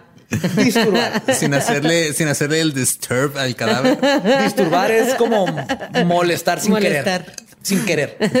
Sin querer. Sin- sin- Perturbar es con toda la intención. güey. Disturbar Dos es sin querer. de cadáver. Ajá, eh, me disturbaste, cadáver, güey. La niña. Pero entonces, una se la llevaron para el perro, segura, eso es seguro, según el reporte, y la otra se la robó una escolta. Entonces nos faltan dos sábanas. En teoría debió haber estado el colchón. No, nos faltan dos sábanas. Claro. Nos debería en las fotos aparecer el colchón desnudo. No, ahí está. no. Y además, si se ponen a ver las fotos de cadáveres con 10 días de composición que murieron en sus De camas. descomposición. de Diez descomposición, días. 10 días de descomposición, que murieron en sus camas, que no se los recomiendo. pero de nada lo hice por ustedes. Duré ahí buen rato viendo esto.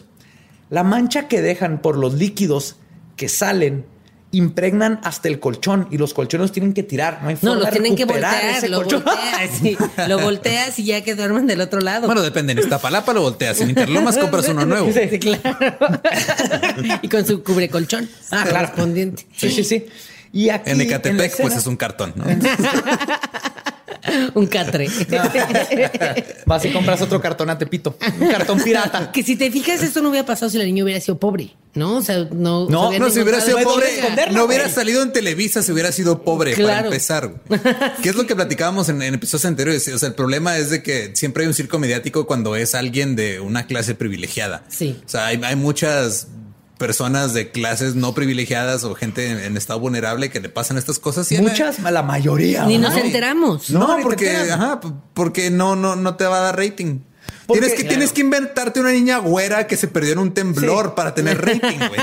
es que Si esa hubiera- niña tenía vida futura. Nomás po- pongamos esto en ese contexto. Es una casa de una recámara y llega la policía y dice, oh, después de nueve días, mi hija estaba en esa cubeta todo este tiempo, que al mismo tiempo es donde hacemos pipí, pero no la vimos. Y la policía dice, ah, sí, señora, ups, Ay, yo, nadie la vio.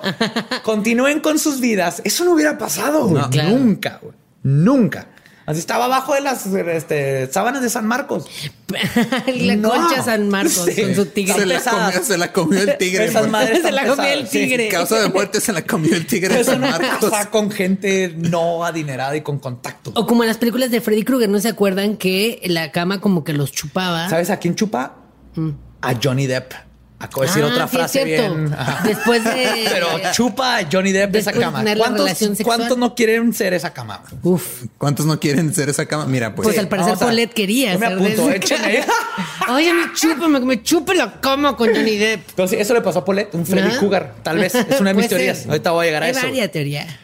Pero les digo que en las sábanas, regresando a lo que estábamos, en las manchas, solo hay rastros de sangre justo en donde quedaba la boca de Paulette.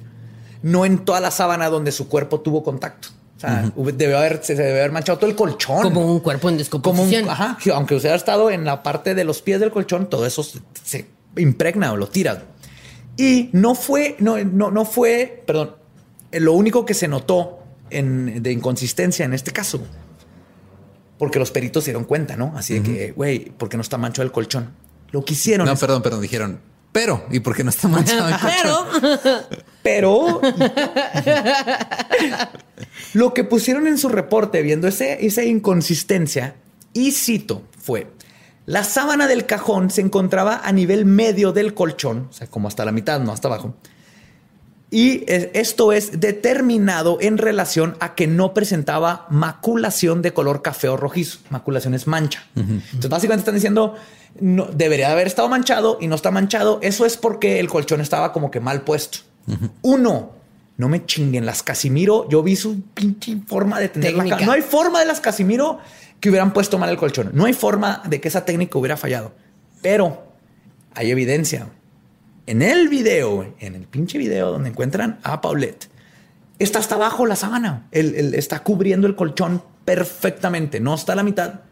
No está como ellos dijeron. Todos lo están manipulando para que quepa a la retórica y a la historia que ellos se forjaron.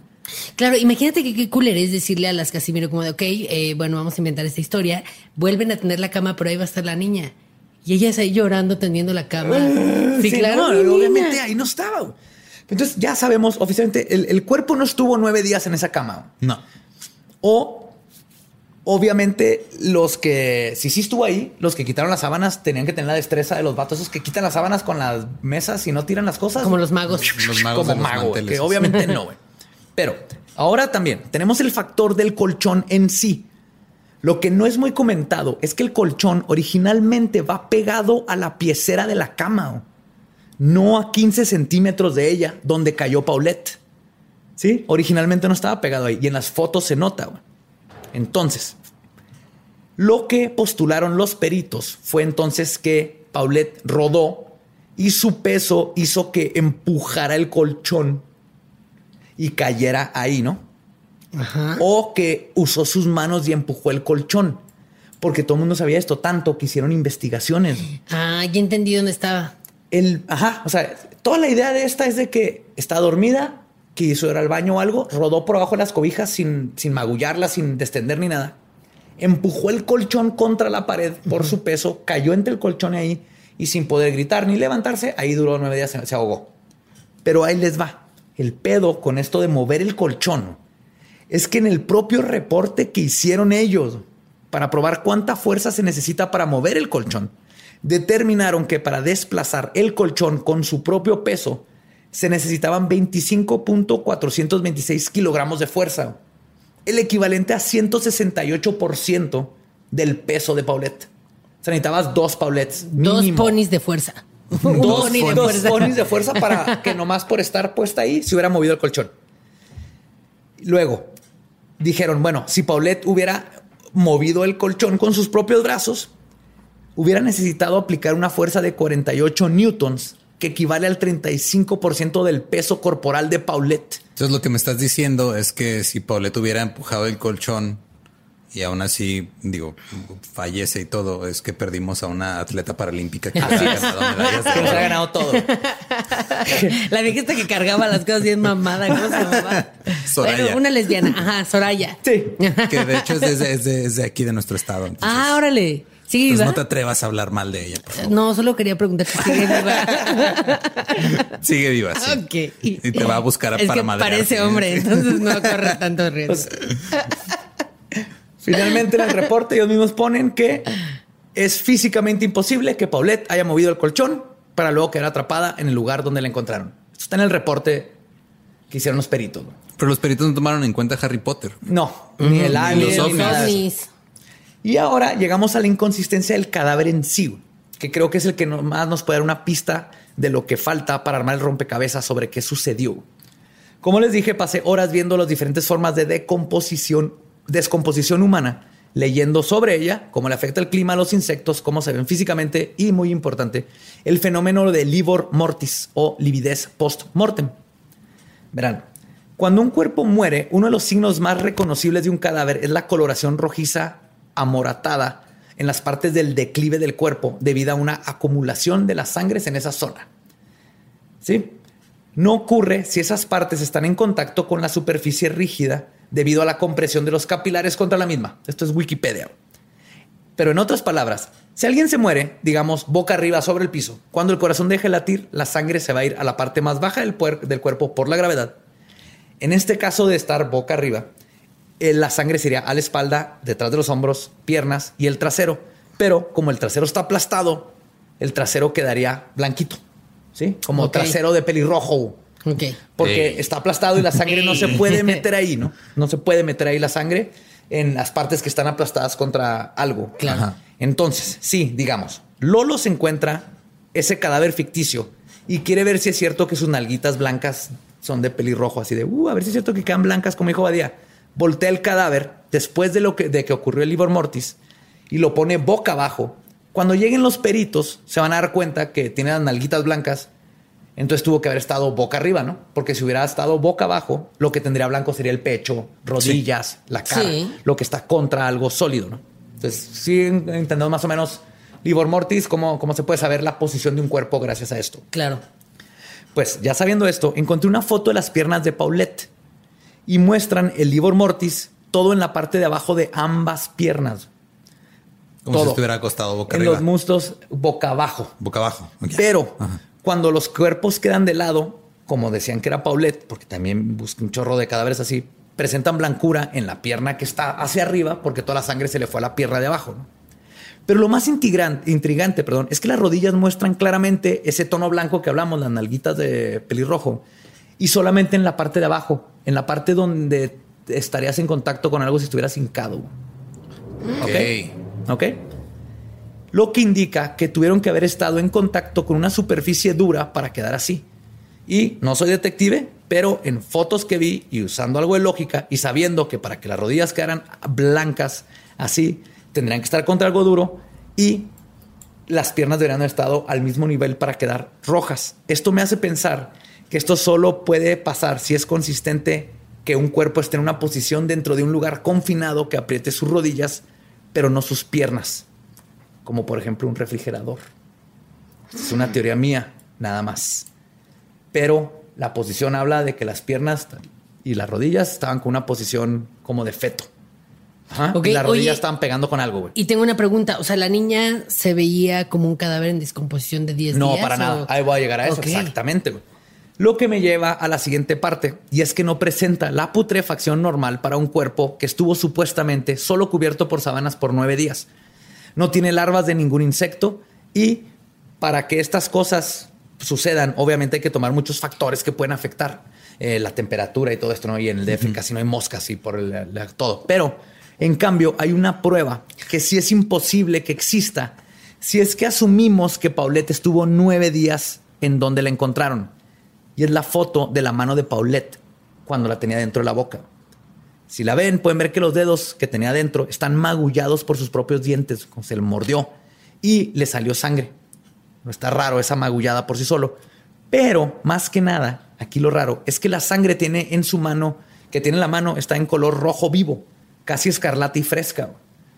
Según el diario de Forense Internacional, la sangre al aire libre se diseca completamente, o en otras palabras, se torna rojo oscuro y se empieza a como descarapelar, se hace como papel, en nueve horas y media máximo.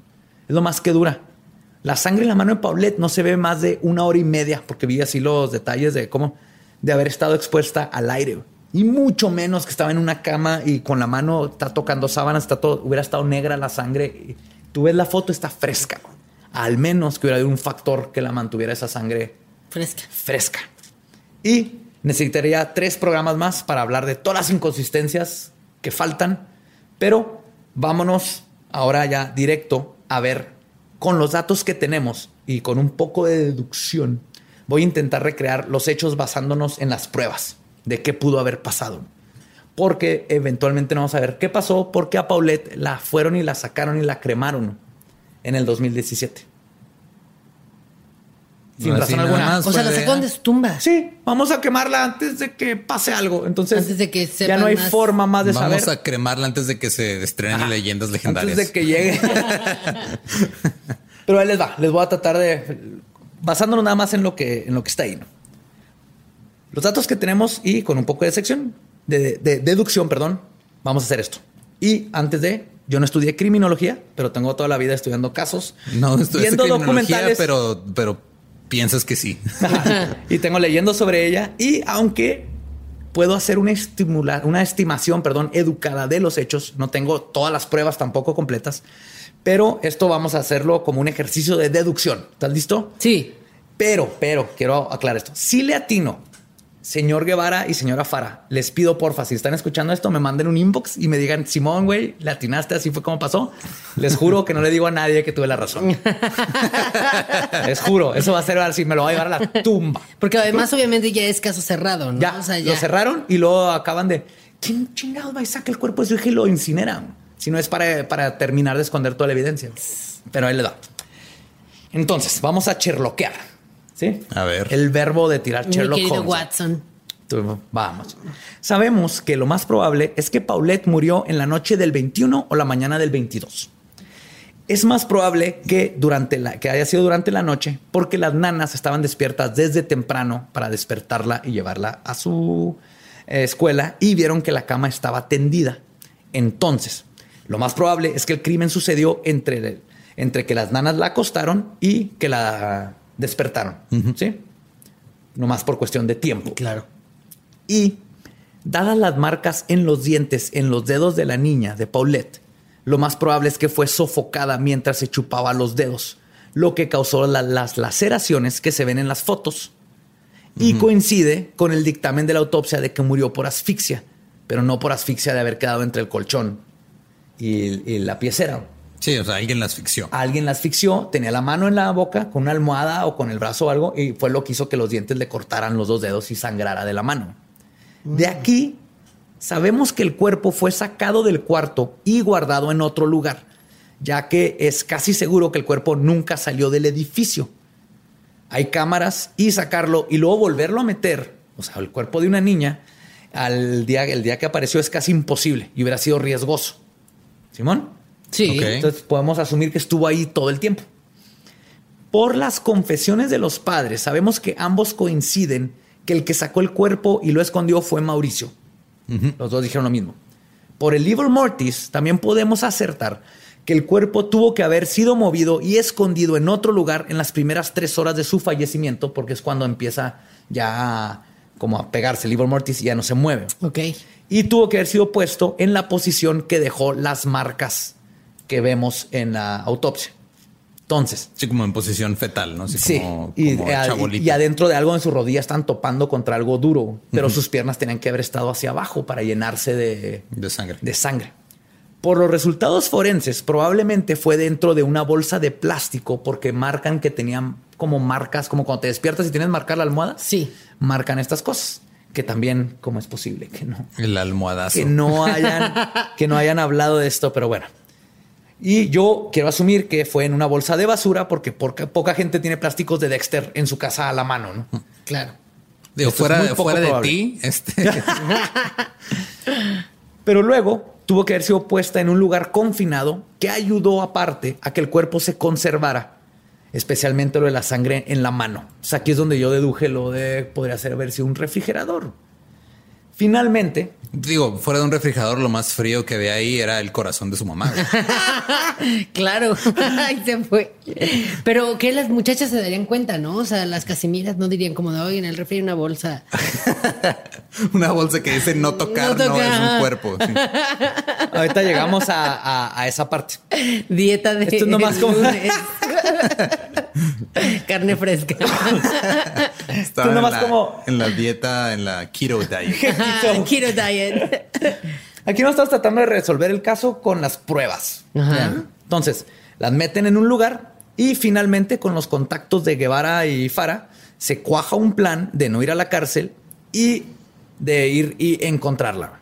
Entonces se va la luz del edificio, alguien a quien le dijeron dónde estaba el cuerpo, lo saca del escondite, empuja el colchón y la pone ahí para que la asfixia de la autopsia mínimo coincida con la falsa narrativa de la escena del crimen, ¿no?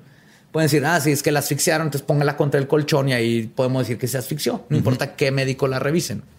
Y sabemos que los papás no fueron quienes sacaron a Paulette de donde estaba y la Porque pusieron en la estaban cama. en arraigo. Estaban arraigo. en arraigo, exactamente.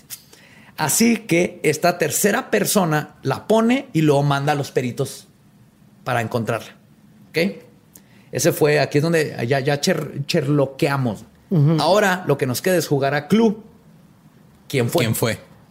Fácil. El mayordomo.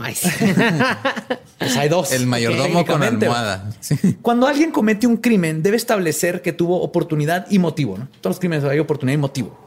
Asumiendo que todo transcurrió, transcurrió perdón, como acabo de contarlo, entonces tenemos cuatro sospechosos con la oportunidad de cometer el crimen. Mauricio, Lisette, las nanas, Erika, Marta, perdón, No sabes contar, güey. no sé contar, güey, pero nos Ay, falta tiene una. seis dedos. Eh. Ay, sí, no, no es cierto. No son cuatro, son cinco. Es Lisette, Mauricio, las dos nanas llevan cuatro y, Y la hermana mayor. hermana. Ah. Pero es que como estaba. las nanas son nanas, no cuentan. Son cinco. Valen por cinco una. sospechosos. Valen. Sí. Nanas al dos por Valen uno. menos, recuerda. Lisette Junior, porque no podemos sacarla de esta ecuación. Tenía siete años. Que eran las personas que estaban en el DEPA. Pero vamos a analizar motivos. Es muy poco probable que hayan sido las nanas. En mi opinión, primero que nada, no tenían motivo alguno, alguno de matar a la niña. Amaban a esa niña. Además, les hubieran echado la culpa inmediatamente y caso cerrado, güey. De hecho, Claro. qué bueno que no, lo, que no fue lo que hicieron, ¿no? Echarle, fueron La las culpa a nanas, las nanas, y salirse con eso. La hija es probable, Lisette es probable. Su motivo puede haber sido simplemente un accidente. Una niña de siete años se enojó con la hermanita y le pegó de más o se le echó arriba y la mató. Tiene la misma pijama que yo y estoy harta. Ah, Está como yo. ¿Por qué la compraste? Tenemos dinero, madre. Fuimos en Interroma chingados. Me copia todo el tiempo. Y esto se parecería al caso de John Bennett en el 96, que todo apunta a que fue el hermanito quien la mató. Es un caso similar de una niña que aparece muerta en su John casa. Benet Ramsey. John Benet Ramsey. Me ya. acabas de spoilear un documental que iba a ver. Ah, uf. Pero no importa. No, síguelo viendo. Así Síguelo es. viendo. Sí, ok, bueno. Pero si comparamos los casos, en el caso de John Bennett, los papás actuaron como equipo para proteger al hijo. Con Paulette, los padres se echaron la culpa, se odiaron, terminaron enemistados, al grado de que las familias fueron en días separados al funeral, porque el papá le prohibió a la esposa y a los Fara que fueran. el primer día. O sea, se nota que el papá está emputado con la mamá, al grado de que le quitó la custodia de la hija. ¿Sí? De la otra hija. De la otra hija, De ajá, Lisette. de Lisette. Lo cual a mí, si los dos estuvieran protegiendo a Lisette, nunca se portaron como, ok, tú y yo tenemos que cuidar a nuestra hija, ese es nuestro, no importa si Claro. tú y yo nos vamos a la cárcel, el chiste es que no se lleven a Lisette. No, no, no, fue, fue él, fue ella. bla, bla, bla. Entonces, por eso, no sé, no me llena completamente la teoría de Lisette. Eso nos deja a los papás. Si el culpable es Mauricio, nunca confesó eso. Y Lisette no lo inculpó tampoco como asesino. Ahí tuvo lo- la oportunidad y nunca dijo lo mató. Dijo él se lo llevó. Y en su confesión de les digo dónde está, pero con abogado, como les decía, apunta más a que es cómplice, pero no asesino. No es el autor. Además, no tiene motivo. Las nanas hablan de que Mauricio amaba a Paulette y la neta, un hombre que sabe que su esposa le está poniendo el cuerno y no hace nada al respecto, tampoco lo ve asesinando a sangre fría a su hija. Y, y pensarán, Badía, ese puede ser el motivo. En venganza a su esposa, mata a la hija. Simón.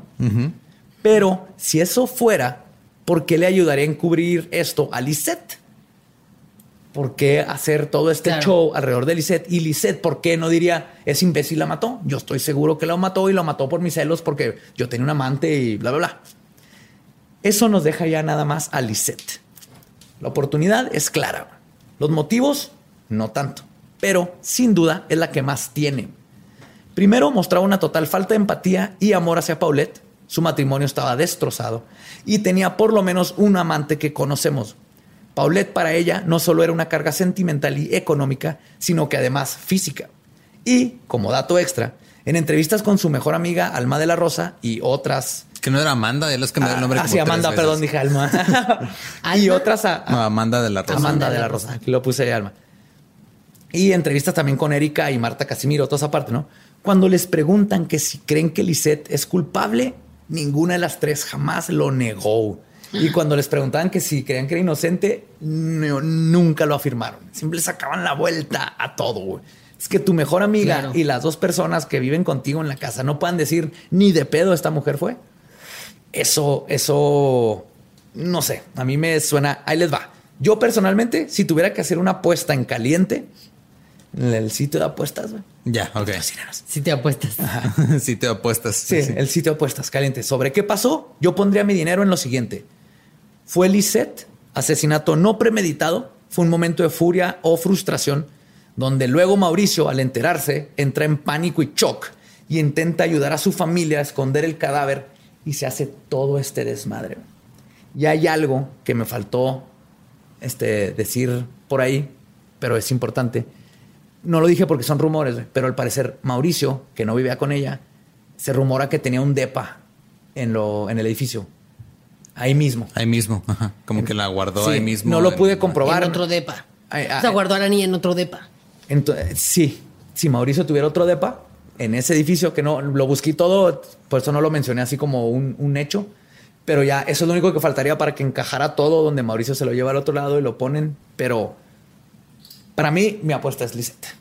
Y ese fue el caso de Paulette. o sea que, o sea que Lisette eh, pone, no sé por qué fue en la noche con la niña y de repente como que se desesperó, la asfixió y luego le habló al marido y le dijo, oye, ya no sé si esto pasó. o llegó el marido en la Tuve noche. una crisis, eh, ¿qué hacemos? Y el marido llegó en la noche, pero por eso no se salvar ve a en la las familia, cámaras. Que no es. ¿Quién sabe? No, porque las cámaras están en la entrada de, Ah, ya. del edificio, no en los pasillos ni, Claro. en, Y no el, grababan. ni en el depa. Ajá, Y no había estaban un grabando. archivo, no Nadie había- vio lo que Ajá. pasó Claro. allá adentro.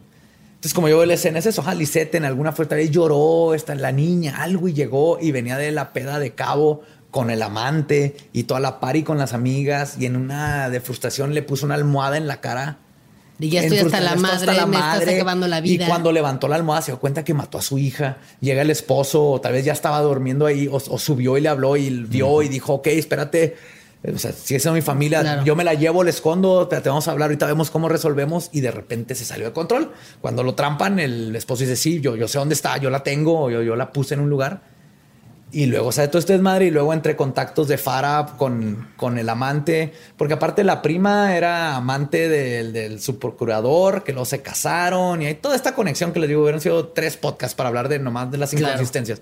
Y de repente les dicen, yo, nosotros lo sacamos de ustedes, nomás díganos dónde está el cuerpo, lo ponemos ahí y bye, se acabó todo. Pero esto, obviamente, lo, lo único que sabemos al 100% es que alguien asesinó a Paulette. Y ese alguien está libre. ¿Qué piensas, Rolito? Pues nada, que qué miedo, ¿no? Qué miedo que un Eh, día No quiero tú- tú, te interlomas. puedes, tú, tú- puedes sufrir de eso cualquier día. Tú puedes caer entre el colchón y la y, no tengo la fuerza de empujar el colchón. No, Eh, necesitas 25 newtons o algo así. y ni siquiera hay gente que haya terminado la universidad en mi edificio, entonces sería como Newtons, no creo que vaya aquí a. Pero bueno, muy raro. No sé, yo creo que además mi casa, por ejemplo, es todo de negro y el control, el celular, todo es negro, entonces eh, sí pierdo cosas seguido.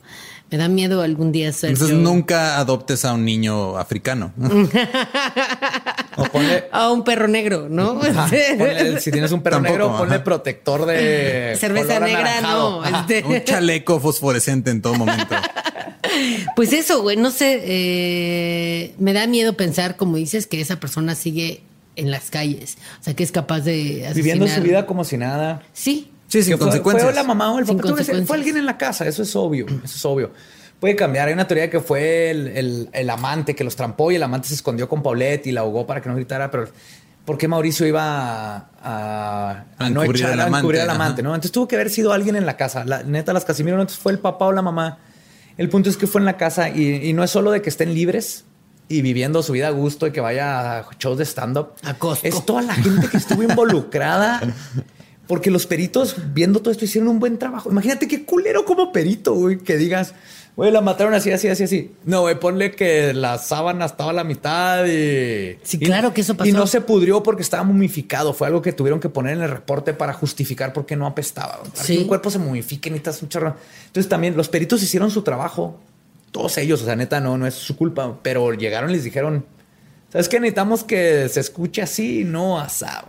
Y es algo que en México sigue pasando siempre. Y aquí, porque esta gente tenía dinero, una niña de cuatro años, toda inteligente y activa. Y, bueno, y no sabía bien- decir la palabra ahogando o ahogar o algo, ¿no? Como para defenderse. Porque si hubiera aprendido esa palabra, Tal vez hubiera salido. pues Otra historia Casi mira, estaremos hubiera dicho, oye, ¿qué sí. pedo? ¿No? Escuché ahogar. no sé. Bueno, No sé qué teorías tengan ustedes. Ahí luego, digo, faltó, hay muchísimos datos que faltaron, porque ahí tenemos lo esencial, Sí, los que no pero conocían el caso. se te que- acabó el hilo rojo, ya no pudiste seguir. No, sí seguí, más bien no, no, no tengo seis horas para hablar de este tema. Hay muchísimo hilo rojo más. Teoría, teoría Freddy Krueger, ¿no? Que se la chupó la cama. Ajá. No, pues es inválida porque eh, Freddy Krueger no, no viene a México. Mm. No. No. ¿No? No, porque no habla español. No habla español, Sí, entonces... ahí entonces acabó. tendría que venir Freddy Krueger con su actor de doblaje y los dos estar en la cama al mismo Claro. tiempo. Yo está más Lo complicado. cual está- no, pero podría ser o como llevan al o sea, entre dos se llevan el cadáver, no sé, creo que puede ser. O lo de Monster Inc. creo que tampoco. No, porque ahí Porque- estaba. y ellos Al no menos matan que a se los fue niños. con Monster Inc. y luego se les cayó y se partió la madre y luego la fueron y la regresaron a la cama nueve días después. Ajá, pues, híjole, bueno. Pero yo no quiero pensar que los de Monster Inc. serían capaces. Sería, Sí, la, no. se- sería como la, la secuela de Monster Inc. dirigida por Tim Burton, que nadie quiere ver. que se nadie les quiere muere ver. una niña y luego ahora tienen que revivirla. Tienen que Sí. buscar cómo revivir. El live action de Boo. y, y revive como zombie, mata a los papás. Y, y los otros son felices como familia zombie. Cementerio maldito. Sí, no. No sé, ¿tú tienes teorías al respecto? ¿O esta teoría de Badía te parece? Me la más válida? parece. Pues así que digas válida, me parece. O sea, sí, es obvio que algo raro pasó. Y, y como siempre dicen, o sea, que es más probable que el asesino o cuando hay algún caso como de, de abuso, de lo, de- siempre es alguien cercano.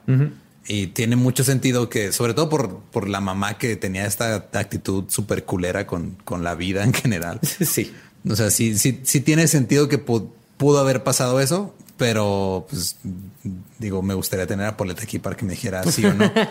Qué bueno que traemos a la Ouija para poder comunicarnos con Polet Pero, y que nos cuente. Creo que el- pues para cerrar lo que dijo Lolo es lo más triste. No podemos tener a Paulette y tampoco podemos tener toda la evidencia completa porque todo fue manipulada. Y aunque tuviéramos a Perdida no sabe decir, y- oye, me ahogaron. O sea, acuérdate que hablaba como tenía. Ah, sí.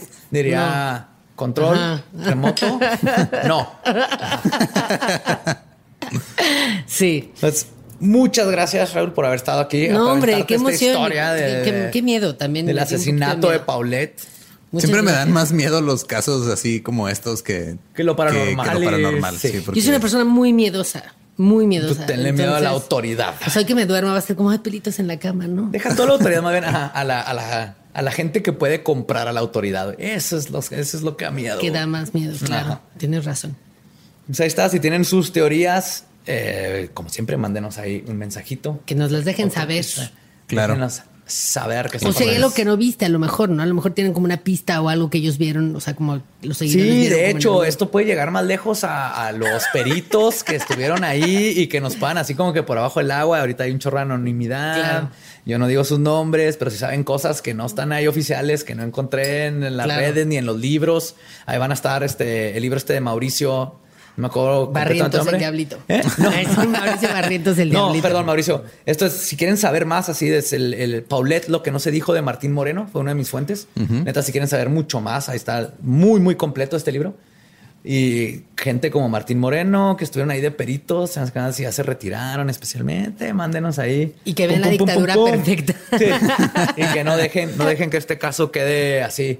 O sea, ya quedó así legalmente, pero tal vez lo podemos rescatar socialmente, que en el, que en el consciente colectivo viva como sepa por lo se menos. sepa quién fue y qué pasó de, de veras. Sí. Pues ¿Qué? Raúl, muchas gracias por estar aquí. Sigan a Raúl en sus redes. Sí, estoy en todas mis redes como arroba Raúl G. Meneses, porque pues fácil. Si vean su especial de Netflix. Tengo un especial en Netflix con Coco Celis, que también acaba de salir la semana pasada, ¿no? En Ajá, este Carrusel podcast. de Ternura con Coco Celis. y Exacto. Y se lo van a pasar muy bien. Está chido. Este, síganos a nosotros como Leyendas Podcast en todos lados. Yo, el va diablo. Yo como ningún Eduardo. Y, Yo soy el único que me puede ningunear a mí mismo. Por eso escogí ese nombre. y pues, gente, nuestro podcast ha terminado. Pueden ir En sus paz. casas en paz. Pues no sé si va a tener paz, pero vámonos. Manténganse brujas, los amamos. Abrajadabra. Nos vemos. Escuchamos el próximo miércoles. Yeah.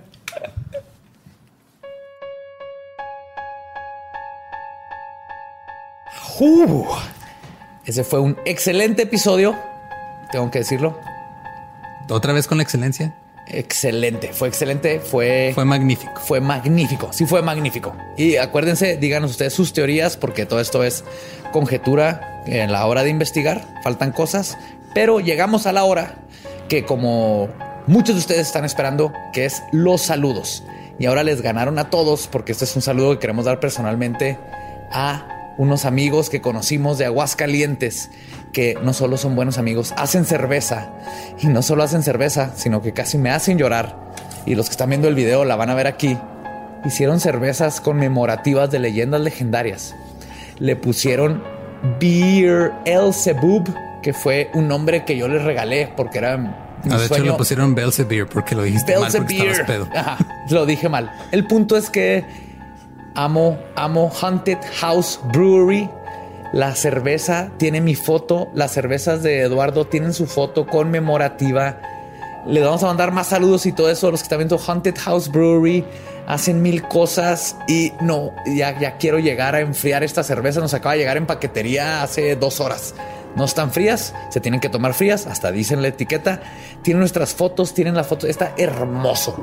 Haunted House Brewery, se mamaron. Los de Haunted House y los de Elite allá en Aguascalientes, muchas gracias, neta. Sí, se mamaron con el regalo. Está- difícil no de superar, va a ser muy difícil de superar. Alguien nos va a tener que hacer un, un whisky de 12 años de leyendas legendarias para que supera este pedo. Y en 12 años les En mandamos 12 los años nos saludos. mandamos saludos.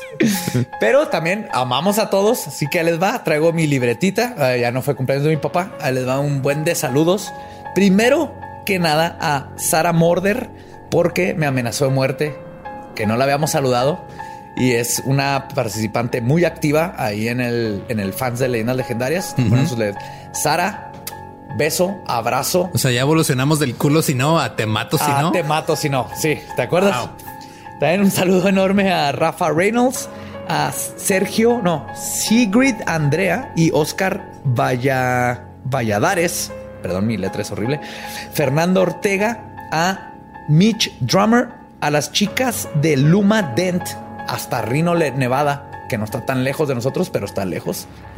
A Gil Jorak, a Valva Valery, Marcha García y su novio John, a José Antonio Campos, que está trabajando mientras hablamos en un regalo también que nos enseñó ahí, que eventualmente van a ver en el set.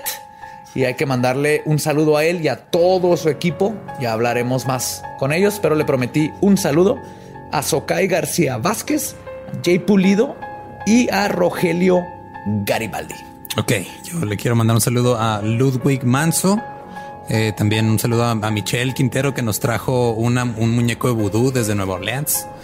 De Madame, de esta es, es Marie Landau. Le, le, es francés.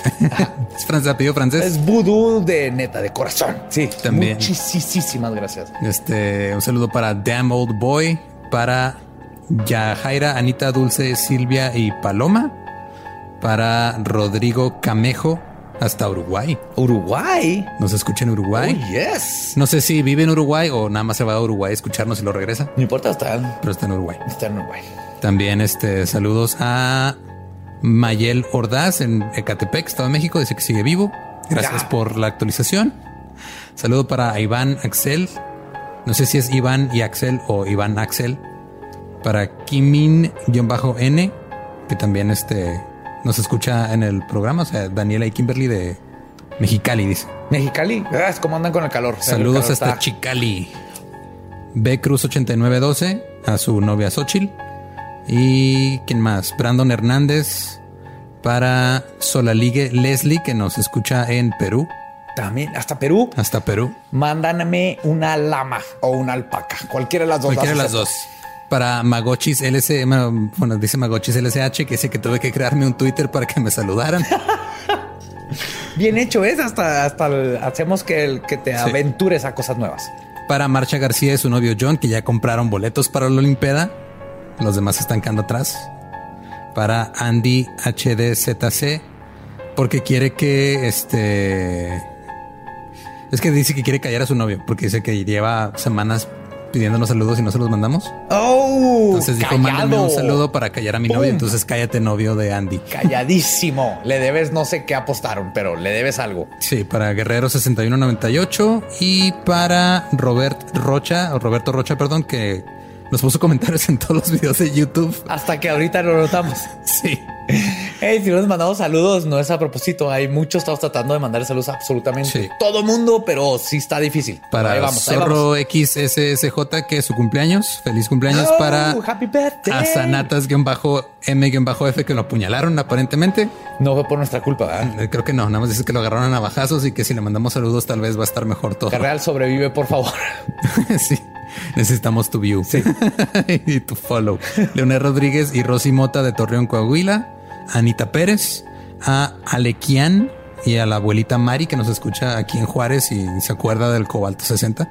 Oh, y sobrevivió el cobalto Sí. 60. Y otro Iván Bravo, que es otro fan de Catepec, que también sigue vivo. Gracias por, por mantenernos en Muy bien, esa gente de Catepec me hace a Manolo y Dani en el DF y en especialmente uno a, a Dulce Flower en Instagram que es que está bien chida su historia. La voy a leer así rápido. Dice, Sí. hola, solo quería comentarles que en mi universidad expuse el tema de Cobalto 60 presentando su podcast, espero no se enojen.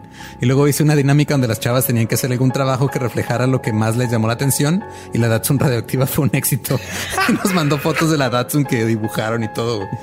Aparentemente todos de su clase y su profesor de historia ya son fans del podcast. solita acaba, de- aparte de que qué bueno que esas leyendas para educar a las próximas generaciones. El Datsun, necesitas Sí. hablar a Datsun ya no existe, pero es de Nissan. Nissan. Hay que revivir la troquita. Hay que, ajá, hay que revivir la- las Datsuns. Va a competir contra la Toyota Tacoma, la Datsun radioactiva. O sea, vamos a poner a la Datsun radioactiva contra la troca que usan los Los terroristas. de terroristas, ISIS. así es, exactamente. Trocas que matan en el próximo episodio. No, ese no es el próximo episodio, pero, No, no es. pero bueno, y hasta aquí llegamos con los saludos. Recuerden, si quieren saludos, manden mensaje. Tal vez se nos va uno, tal vez se nos van 20, pero sigan mandando mensaje. Sí. Siempre escríbanos para saludos, para temas, para decirnos que la regamos en algo, para todo lo que necesiten. Ahí estamos siempre lo más pendientes que se puedan. Estamos obsesivamente recorriendo todos los mensajes, tratando de hacer esta comunidad, pues darles todo lo que sabemos y platicar entre nosotros. Fuera y de- para todos los fans de Ciudad Juárez que llegaron hasta este último punto del podcast, Este, les tenemos una sorpresa, Mega sorpresa. una mega, mega sorpresa que todavía no les podemos decir, pero estén pendientes al grupo de fans de Leyendas Legendarias este mes de agosto. y a nuestras redes de Instagram, porque algo va a pasar el martes 13 de agosto que no se quieren perder. Oh, sí. Sí, sí, sí, sí, sí. Estoy bien emocionado y van a estar emocionados también. Y no les va a costar absolutamente nada. Al contrario, Entonces, es un regalo pendientes. de nosotros para ustedes, porque están pasando cosas. Gracias a ustedes, los amamos, los adoramos. Gracias por todo y nos escuchamos el próximo miércoles. En Leyendas Legendarias.